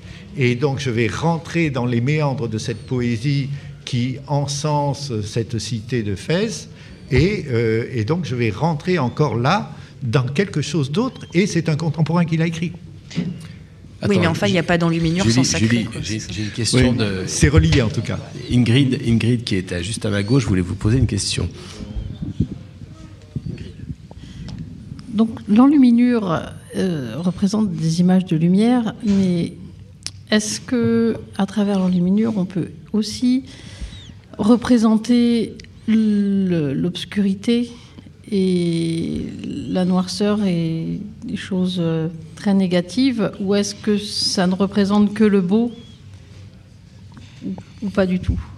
Alors, euh, d'ailleurs, le- dans le livre de l'Apocalypse, il y a des moments qui sont très noirs, d'ailleurs, euh, avec le prophète Isaïe, vous pourrez regarder. Et euh, en fait, ce qui est important dans une enluminure de lumière, c'est qu'il y a toujours une faille. C'est l'heureuse faille. C'est-à-dire à partir du moment où il y a un gouffre, c'est comme la chute de Lucifer, à partir du moment où il y a un gouffre, et Jung dit, c'est l'heureuse faille, l'heureuse faute, l'esprit humain va s'engouffrer. Et il faut toujours qu'il y ait quelque chose qui, une faille pour que l'esprit aille au-delà de l'image et passe de l'autre côté du miroir. Et la chose, par exemple, quand je commence à bâtir une enluminure et que je, la, pointe de mon compas trouve le parchemin ou le papier, moi, ce qui m'importe, c'est ni le parchemin ni le papier, c'est le trou. Parce que derrière l'écran de l'enluminure, il y a le jour qui passe. Et c'est ça le plus important. C'est passer de l'autre côté de l'image, de l'autre côté du miroir. Et donc, c'est pour ça qu'il faut toujours qu'il y ait un petit quelque chose qui attire, euh, qui attire l'esprit humain pour qu'il puisse y engouffrer.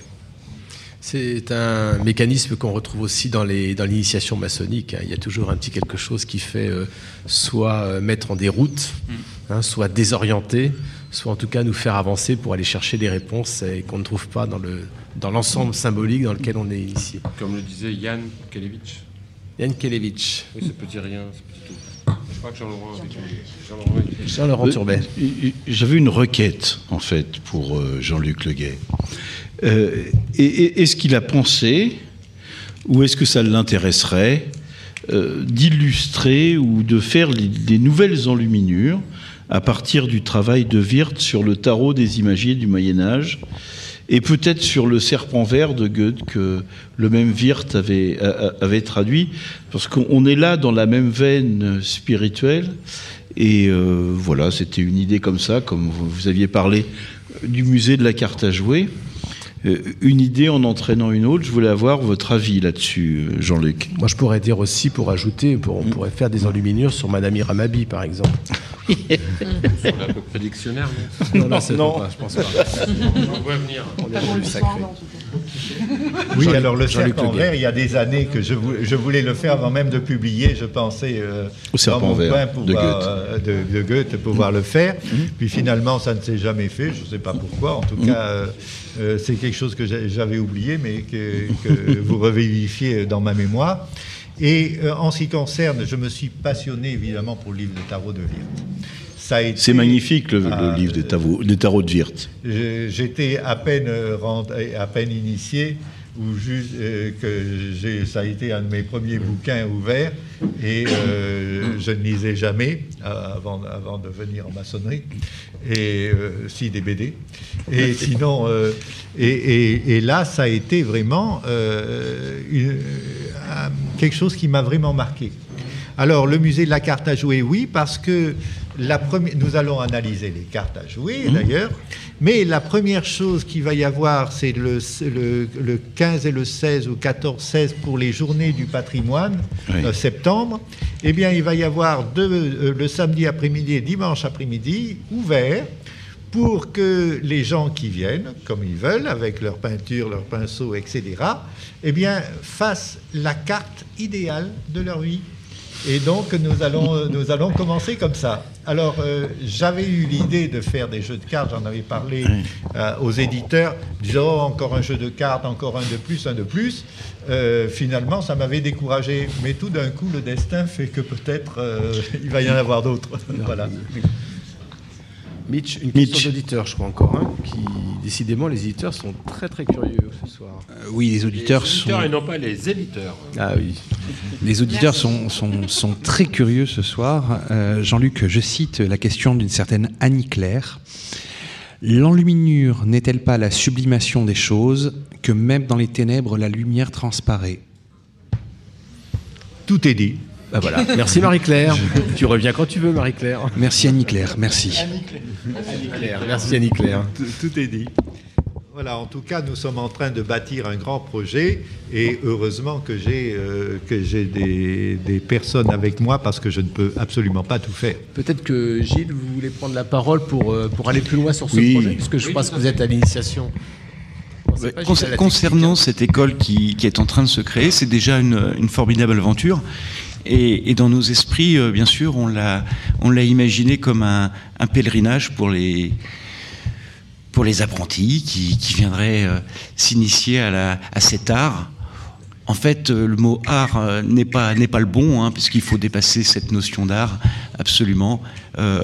Quand on quand on se regarde, quand on plonge à l'intérieur de soi-même, on pense pas vraiment à l'art, et, donc voilà, c'est un peu la démarche qu'on veut initier, un pèlerinage. euh, un pèlerinage au, au, au- au cœur de, au cœur de l'image et à Merci. travers, à travers les cultures, les siècles. Merci Gilles. Je crois qu'Olivier aussi euh, voulait prendre la parole. Oui, oui. Alors Gilles. Sans bouger le micro. Oh bah. euh, Oh, c'est pas grave. Voilà. On a qu'un- un micro pour deux. On est, en- on est encore pauvre. Donc Olivier, vous êtes euh, un élève de Euh, oui. Jean-Luc? Un Oui, élève oui. de Jean-Luc, c'est ça? Jeune élève, on peut dire. Jeune élève. Voilà, euh, effectivement, les cours auront lieu à partir de la rentrée prochaine 2019 au musée national, français pardon, de la carte à jouer. Euh, une chose importante, c'est que les cours sont accessibles pour tout le monde de, à partir de, de 13-14 ans. Et euh, les personnes qui savent dessiner et celles qui ne savent pas dessiner, euh, tout le monde peut venir. Ça, c'est important de le signaler parce Oui, que oui. souvent, on a, on on n'ose pas, on se dit, on a toujours euh, tout ce que nous nos parents peut-être nous ont dit, mais toi, tu sais pas dessiner et il faut aller au-delà de ça et puis il faut se lancer et y aller, quoi. C'est ça. Voilà, et ma conclusion serait que chacun peut trouver sa place et commencer finalement à, à- à créer un, un petit puis un grand effet papillon. Et, euh, et du dessin qu'il créera euh, au fur et à mesure euh, viendra un, battement d'aile finalement qui après aura, aura des répercussions sur telle ou telle personne qui regardera l'œuvre et, c'est ce qui fait finalement la magie de l'art de l'enluminure. Bah, merci Olivier. merci Olivier. Vous voulez prendre la parole? Non, vous voulez pas prendre la parole. Alors on va, on va rendre la parole à, à Jean-Luc, mais je crois que Gilles avait une question sur la technique, puisque c'est Gilles à la technique. euh. Oui, Gilles, à la technique, euh, j'ai une question technique. En fait, euh, on a, j'ai rencontré Jean-Luc pendant quelques heures dans son atelier ou à côté. Et, et- et je me suis rendu compte, en regardant ces, ces enluminures, qu'il y avait des enluminures qui étaient colo- complètement colorées, sauf un personnage qui, lui, était au centre, à, base d'encre de Chine, juste sur le papier blanc comme ça. Et je voulais, je, souhaite qu'il nous euh, raconte pourquoi cette différence de technique sur une même enluminure. Alors c'est une, euh, euh, une technique qui date euh, de très loin d'ailleurs, où on faisait tout un décor labyrinthique, puisque le livre dont vous parlez euh, est un livre qui se passe dans une cathédrale, dans le Mutus Liber Initiation d'une cathédrale en construction, mais une cathédrale où il y a des temples de toutes les traditions. Et on m'avait demandé de faire d'ailleurs un, labyrinthe. J'avais eu un mécène parce qu'il me faut trois ans pour faire un livre enluminé. Et j'avais eu un mécène qui m'avait dit il faut faire un labyrinthe. Et euh, moi, je me suis dit oh, faire un labyrinthe quand même, tout le monde en fait. Et euh, ce que je vais faire, c'est un labyrinthe dans le ciel à travers ces constructions. Et euh, là, euh, au milieu de ces constructions colorées où, ça se perd, il y a un personnage qui est là, qui n'est pas peint. Et on, quand on regarde l'image, et on ne peut pas le voir sur le livre imprimé, quand on regarde le parchemin et qu'on laisse passer la lumière, ça fait comme une sorte de vitrail. Et le personnage est complètement lumineux alors qu'il n'est pas peint, et le décor qui est coloré disparaît au fond dans une sorte de nuit, et il ne reste que, que- la personne irradiant la lumière. Et j'ai euh, fait la même chose, euh, par exemple, pour l'œuvre qui est à New York, où euh, il y a où la facture ou la forme extérieure de l'enluminure date du 9e, 10e siècle, 11e siècle espagnol, où vous avez des visages qui sont vus de face et de profil. Tout le monde dit c'est du Picasso. Je dis non, Picasso s'est inspiré des enluminures du 9e, 10e et 11e siècle espagnol, euh, espagnol et parce qu'il y avait déjà des vues de face et de profil. Et euh, les tours jumelles qui sont là ne sont absolument pas peintes. Et c'est la couleur du parchemin. Et pourquoi elles ne sont pas peintes? Vous allez voir la signification, Gilles. C'est que euh, les tours matérielles sont représentées en couleur et sont effondrées, mais les tours de l'esprit, elles, sont indestructibles. Et donc ces tours jumelles, qui, ces tours jumelles qui sont tombées sont les tours matérielles, mais les tours de l'esprit, elles, font qu'elles demeurent à jamais dans l'esprit de tous les contemporains au moment du 11 septembre. Et, euh, et tout ça pour rejoindre un peu l'idée aussi de la franc-maçonnerie. On dit par exemple qu'il y a eu un premier, un premier temple, puis un second temple, un premier temple qui a été détruit, un second temple qui a été détruit, et que la maçonnerie doit construire le temple de l'esprit. Et ça, ce temple de l'esprit, c'est celui qui sera indestructible et qui demeure à jamais et qui va ouvrir justement un règne et un règne et, euh, dans, dans Illuminator 2 justement j'en parle de ça. Merci Jean-Luc. Je crois qu'on a encore une question d'auditeur par Mitch. Oui, une question d'auditeur par Mitch qui est tout à fait en phase avec le sujet. Alors j'ai une question d'une certaine euh, Nabila, euh, qui est notre auditrice régulière. euh, oui, je, vois Julie qui, euh, qui fait des grands yeux. Oui, oui, si, si, Nabila nous écoute. Nabila pose la question suivante. Alors, je fais un parallèle un tout petit peu avant la question, qui est que Bob Leguet, votre, votre, votre beau-père, a été euh, amené à travailler, euh, au-delà de Kit Carson, il a travaillé dans, euh, dans la BD érotique pendant un temps. Donc, Nabila pose la question suivante, et elle voudrait savoir si vous pourriez un jour illustrer le Kama Sutra. Alors, j'ai absolument euh, écoutez, je vous parler de Adam et Ève qui euh, justement euh, se séparent et que l'amour est né euh, dans le monde. Et effectivement, la euh, du Kama Sutra est aussi une voie. Et figurez-vous que là encore, j'y ai pensé depuis des années, parce que au-delà de ce, ce Kama Sutra, est là encore une véritable voie ouverte vers euh, l'illumination. Et on retrouve ça d'ailleurs euh, quelque part avec la- dans la Divine Comédie de Dante, avec les fidèles d'amour. Et quand Dante parle de l'amour avec Béatrice, comment se passaient les initiations dans ces fidèles d'amour? Eh bien, il fallait être deux, un homme et une femme. Et c'est à travers l'amour de l'homme et de la femme que justement la voie, euh, la voie de l'illumination arrivait. Et donc on retrouve cette histoire du Kama Sutra, on la retrouve justement dans Dante avec les fidèles d'amour. Donc ce n'est pas que du tout quelque chose euh, d'étranger, et c'est quelque chose qui est tellement spirituel que ça mériterait évidemment d'être enluminé. Bravo Nabila. Alors, Nabila Georges. Nabila Georges, Voilà. ici présent, Si qui s'est caché sous un pseudonyme. On arrive au terme de notre émission, euh, Jean-Luc Leguet, on arrive au terme de notre émission. Et j'aurais, j'aurais envie de poser, peut-être pour, euh, pour terminer ces, ces deux heures avec vous euh, passionnantes, poser la question sur le, sur le beau, sur la beauté. Parce qu'on dit souvent en maçonnerie que si on veut construire quelque chose de beau, il faut être beau soi-même. Donc on rejoint finalement la, la tradition initiatique. Est-ce que vous êtes à l'image de ce que vous dessinez? C'est dur de parler de soi, là. hein. Je C'est très dur. que votre Et justement, en c'est pour ça que je vais hein. parler autrement. Bah voilà. Je vais parler autrement. Au moment avec mon maître où je devais faire mon chef-d'œuvre pour être élevé maître, euh, ça ne venait pas. Moi qui n'ai aucun souci ou d'inspiration ou autre, c'était impossible de faire, de faire mon chef-d'œuvre. Alors je suis parti à Compostelle et là, euh, jusqu'à Compostelle, tout va bien. Mais euh, on dit les initiés, ils doivent partir au-delà de Compostelle à 25 km à Padronne. Et c'est là où est arrivée la barque et où s'est élevée l'étoile de Saint-Jacques. Et on dit qu'il y a une pierre, que j'ai d'ailleurs représentée dans, Perceval de Gallois, il y a une pierre avec une inscription spéciale, et je pars à la recherche de cette pierre, fort de tout mon savoir avec mon maître, euh, mais pratiquement dix ans et autres. Et là, euh, j'arrive dans cette euh, église de, Padronne, et il y a un personnage qui était un petit peu handicapé mental, un jeune garçon, qui me dit Vous voulez voir la pierre Vous voulez voir la pierre? Il sautille autour de moi. Je lui dis Non, non, laissez-moi tranquille. euh, écoutez, vous voulez un peu d'argent, etc. Et, je, et je le repousse un peu, mais gentiment. Et je rentre donc dans cette église, et lui me suit, ce garçon. Et là, moi, je cherche la pierre. Impossible de la trouver malgré tout mon savoir, des cathédrales, des machins, des tracés. Impossible de voir la pierre. Et lui me regardait.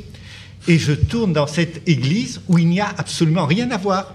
Et je faisais semblant de m'intéresser, mais à rien, parce qu'il n'y avait rien. Et plus lui me regardait, ce samedi d'esprit, moi, plus j'étais gêné. Et à un moment, je passe dans l'allée centrale, il était au fond, et il me prend par les épaules, il me met devant l'autel, il ouvre un ventail en dessous, euh, sous l'autel, et il y a une pierre qui apparaît avec la lumière pour les touristes euh, devant cette pierre. Écoutez, ça a été un effondrement total. Parce que moi qui croyais avoir toute la connaissance et tout, là, mon orgueil est tombé. Et à partir de ce moment-là, je me suis dit, mais quelqu'un qui, qui a un problème mentaux et qui ne connaît rien m'aide. Et moi qui me croyais érudit, j'ai fait semblant, gêné devant lui, de m'intéresser à ce qui n'était rien. Je vous assure que ça vous fait un choc. Et c'est l'orgueil qui tue. C'est l'orgueil qui vous empêche dans la vie d'avancer. Et à partir de ce moment-là, l'orgueil est tombé. Je suis rentré à l'Ermitage. J'ai décidé de faire 40 jours de jeûne. Et ça a été une chose merveilleuse parce que ces 40 jours, au fond, on, s'aperçoit qu'on on a de la nourriture, tout ça, mais ça ne nourrit pas. De, tout nourrit. Les plantes, l'air qu'on respire, toute la couleur des- du paysage, etc. Tout ça, eh bien, vous nourrit. Et ça a été formidable et peu à peu mon chef-d'œuvre est né. Et c'est comme ça que j'ai pu être élevé maître. Mais avec l'orgueil, c'était impossible. Alors savoir si je suis à l'image de l'image ou non, je n'en sais absolument rien. Ça m'est complètement égal parce que ce que je véhicule, ce sont c'est, mes enluminures qui parlent, ce n'est pas moi. Et moi, je ne suis absolument rien. En tout cas. Merci, merci Jean-Luc Leguet.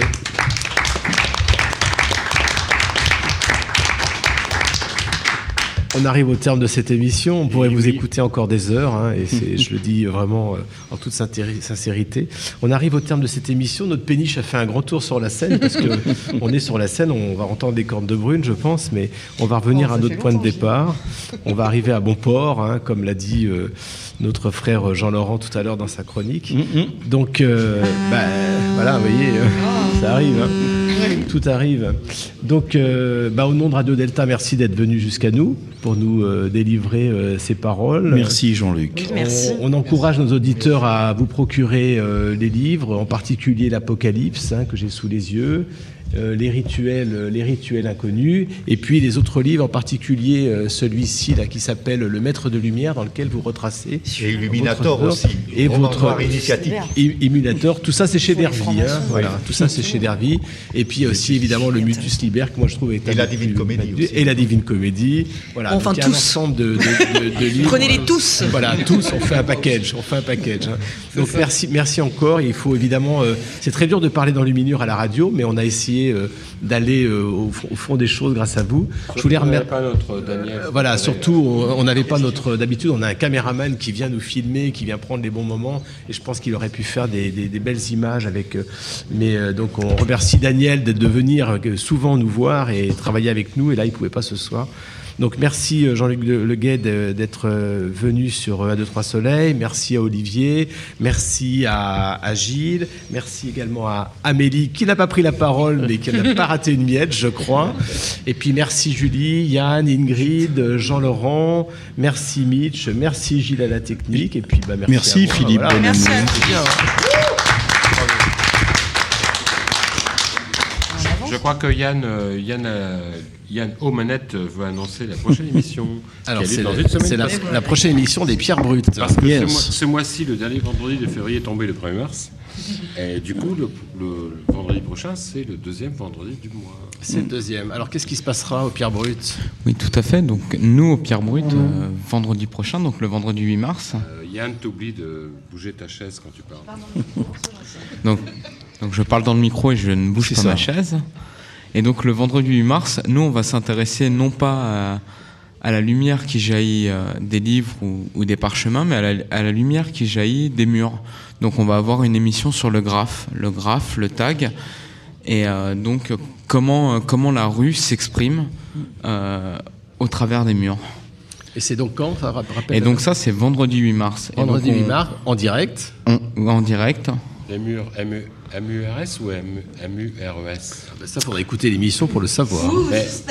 Peut-être que les Pierre Brutes pour- pourraient, les- euh, pourraient inviter euh, Jean- Jean-Luc s'il est disponible, parce que je pense qu'un un Jean-Luc Leguet au milieu de graffeurs. euh, Ah, ça- ça pourrait être une rencontre intéressante, je pense. gueule.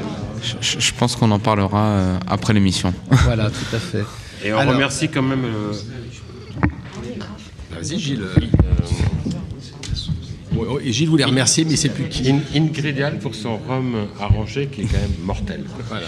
Et nous pouvons peut-être euh, remercier Jean-Claude Joly qui ne nous a pas hébergés, Voilà, qui appartient à Si, péniche.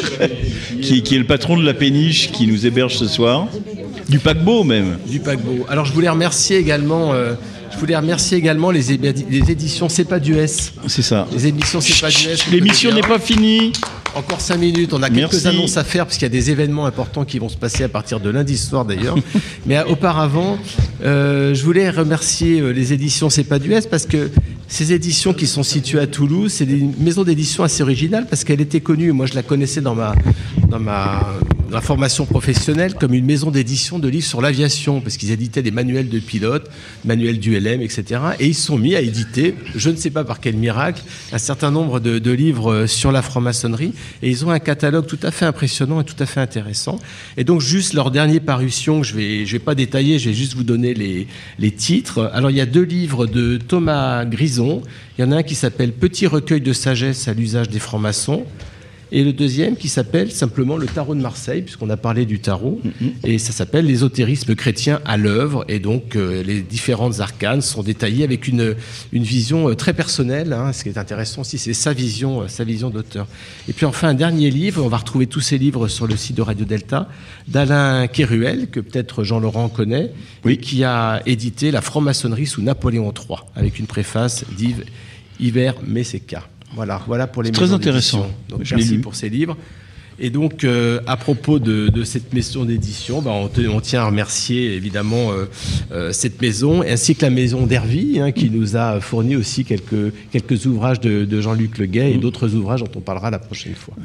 Alors Jean-Laurent, je crois qu'on a des, quelques petites choses à annoncer. Hein. Samedi soir, non, prochain. samedi prochain. Le C'est-à-dire 9, demain Non, non, le, le 9, pardon, pas demain, le, le 9. Euh, le 9 mars, il y a euh, rue Puteaux, une- toute la journée, je crois, de 10h à, à, 17h, de, de magnifiques rencontres autour du cerveau. Les maçons ont-ils un cerveau? Les maçons ont-ils un cerveau? Savent-ils s'en servir? Alors, je, je Ça, par recommande, contre, mixte, hein, je, hein. je recommande euh, vivement aux auditeurs et aux auditrices qui seraient intéressés de s'inscrire le plus rapidement possible, parce que je crois nous en sommes déjà à 430 ou 450 inscrits. Donc il reste vraiment encore euh, juste quelques places.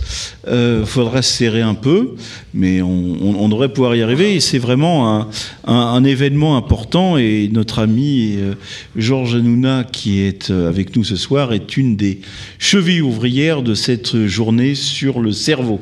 Et on trouve tout sur le site de la Grande Loge de France, j'imagine, les Oui. formulaires d'inscription, etc., les renseignements pour l'accueil. Sur le bloc-notes de Jean Laurent, Et sur le c'est encore plus rapide. Voilà, c'est plus rapide, le serveur marche mieux.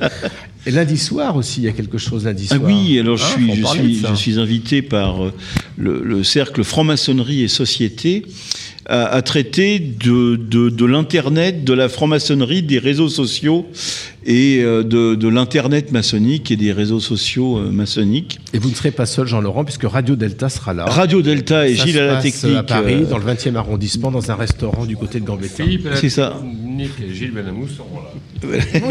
Philippe et Gilles Bellamou seront là. Et, et vendredi prochain, je serai par contre accompagné de Laurent Kupferman, puisque nous sommes euh, invités par le Cercle France-Amérique euh, pour parler de la politique et de la franc-maçonnerie en France et aux États-Unis. Euh, là encore, tous les renseignements pour s'inscrire sur le, blog de Jean- Laurent. Euh, à la fois pour lundi euh, avec franc-maçonnerie et société et, et vendredi au cercle France-Amérique. Ah oui, alors pour ceux qui seraient à l'antenne, qui ont envie d'aller à l'émission, qui n'ont pas envie de payer, je me suis inscrit par erreur en pensant m'inscrire pour la séance de lundi avec Jean-Laurent. Or, vendredi, je ne peux pas parce que je suis avec les Pères Bruts. Donc j'ai une place payée, gratuite, à offrir à celui qui ou celle qui voudra y aller. Bon, bah, si quelqu'un a compris ce que vient de dire Gilles. Il offre une place pour, vendredi, place pour vendredi. France-Amérique, Pour France-Amérique. États-Unis, politique, les relations franc-maçonnerie et politique en France et Moi, aux États-Unis. France-Amérique, ça se passait à Longchamp. Ouais, mais- Philippe, j'étais clair pourtant. Et puis, dernier point avant de clore l'émission, euh, le week-end du 16 et 17 mars, Radio Delta sera à Blois. Décentralisé à Blois. Voilà, comme sur France Inter, hein, on se déplace à Blois et on fera, on participera donc à ce salon maçonnique, salon maçonnique du livre, mais pas seulement. Il y a des conférences, des tables rondes, il y a un certain nombre d'événements qui sont associés. On connaît bien et on les salue euh, Nelly et Sylvie qui sont euh, aussi la cheville, cheville ouvrière de, de ce salon. Donc, Et est-ce qu'il y aura encore 16 et un 17. speed debating avec. Viviane Bensoussan, Philippe Benamou et Laurent Kupferman Et bien entendu, euh, Radio Delta et Gilles à la technique seront là. Ils seront plus que présents, puisqu'on va, on va, on va faire la transmission en direct des, des paroles qui seront échangées euh, lors de À ce Blois. salon. Non seulement on sera le, le, le, le, le Gilles. sera retransmis en direct, mais nous avons euh, un stand pendant le week-end. euh, sur- donc on couvrira l'intégralité du week-end de ce, enfin, à Blois, hein, avec Philippe, euh, Yann, euh, Julie. euh, Ben, J'aurais bien aimé être invité. tous ceux qui sont là autour de la table, enfin, plein de monde, et on fera la teuf, et on fera surtout des directs sur tout, tout le week-end. Voilà. Et on a un super cassoulet le, vendredi, le samedi soir. Mais ça, c'est juste Ça, privé. c'est Non, mais on dit rien. c'est- c'est- Il y a- Les flatulences à venir ne ou, nous euh, intéressent pas. Le truc où t'es invité à 30 euros. là, Ok, merci tout le monde et à bientôt. Ouais, on se retrouve hein. donc euh, vendredi dans un mois.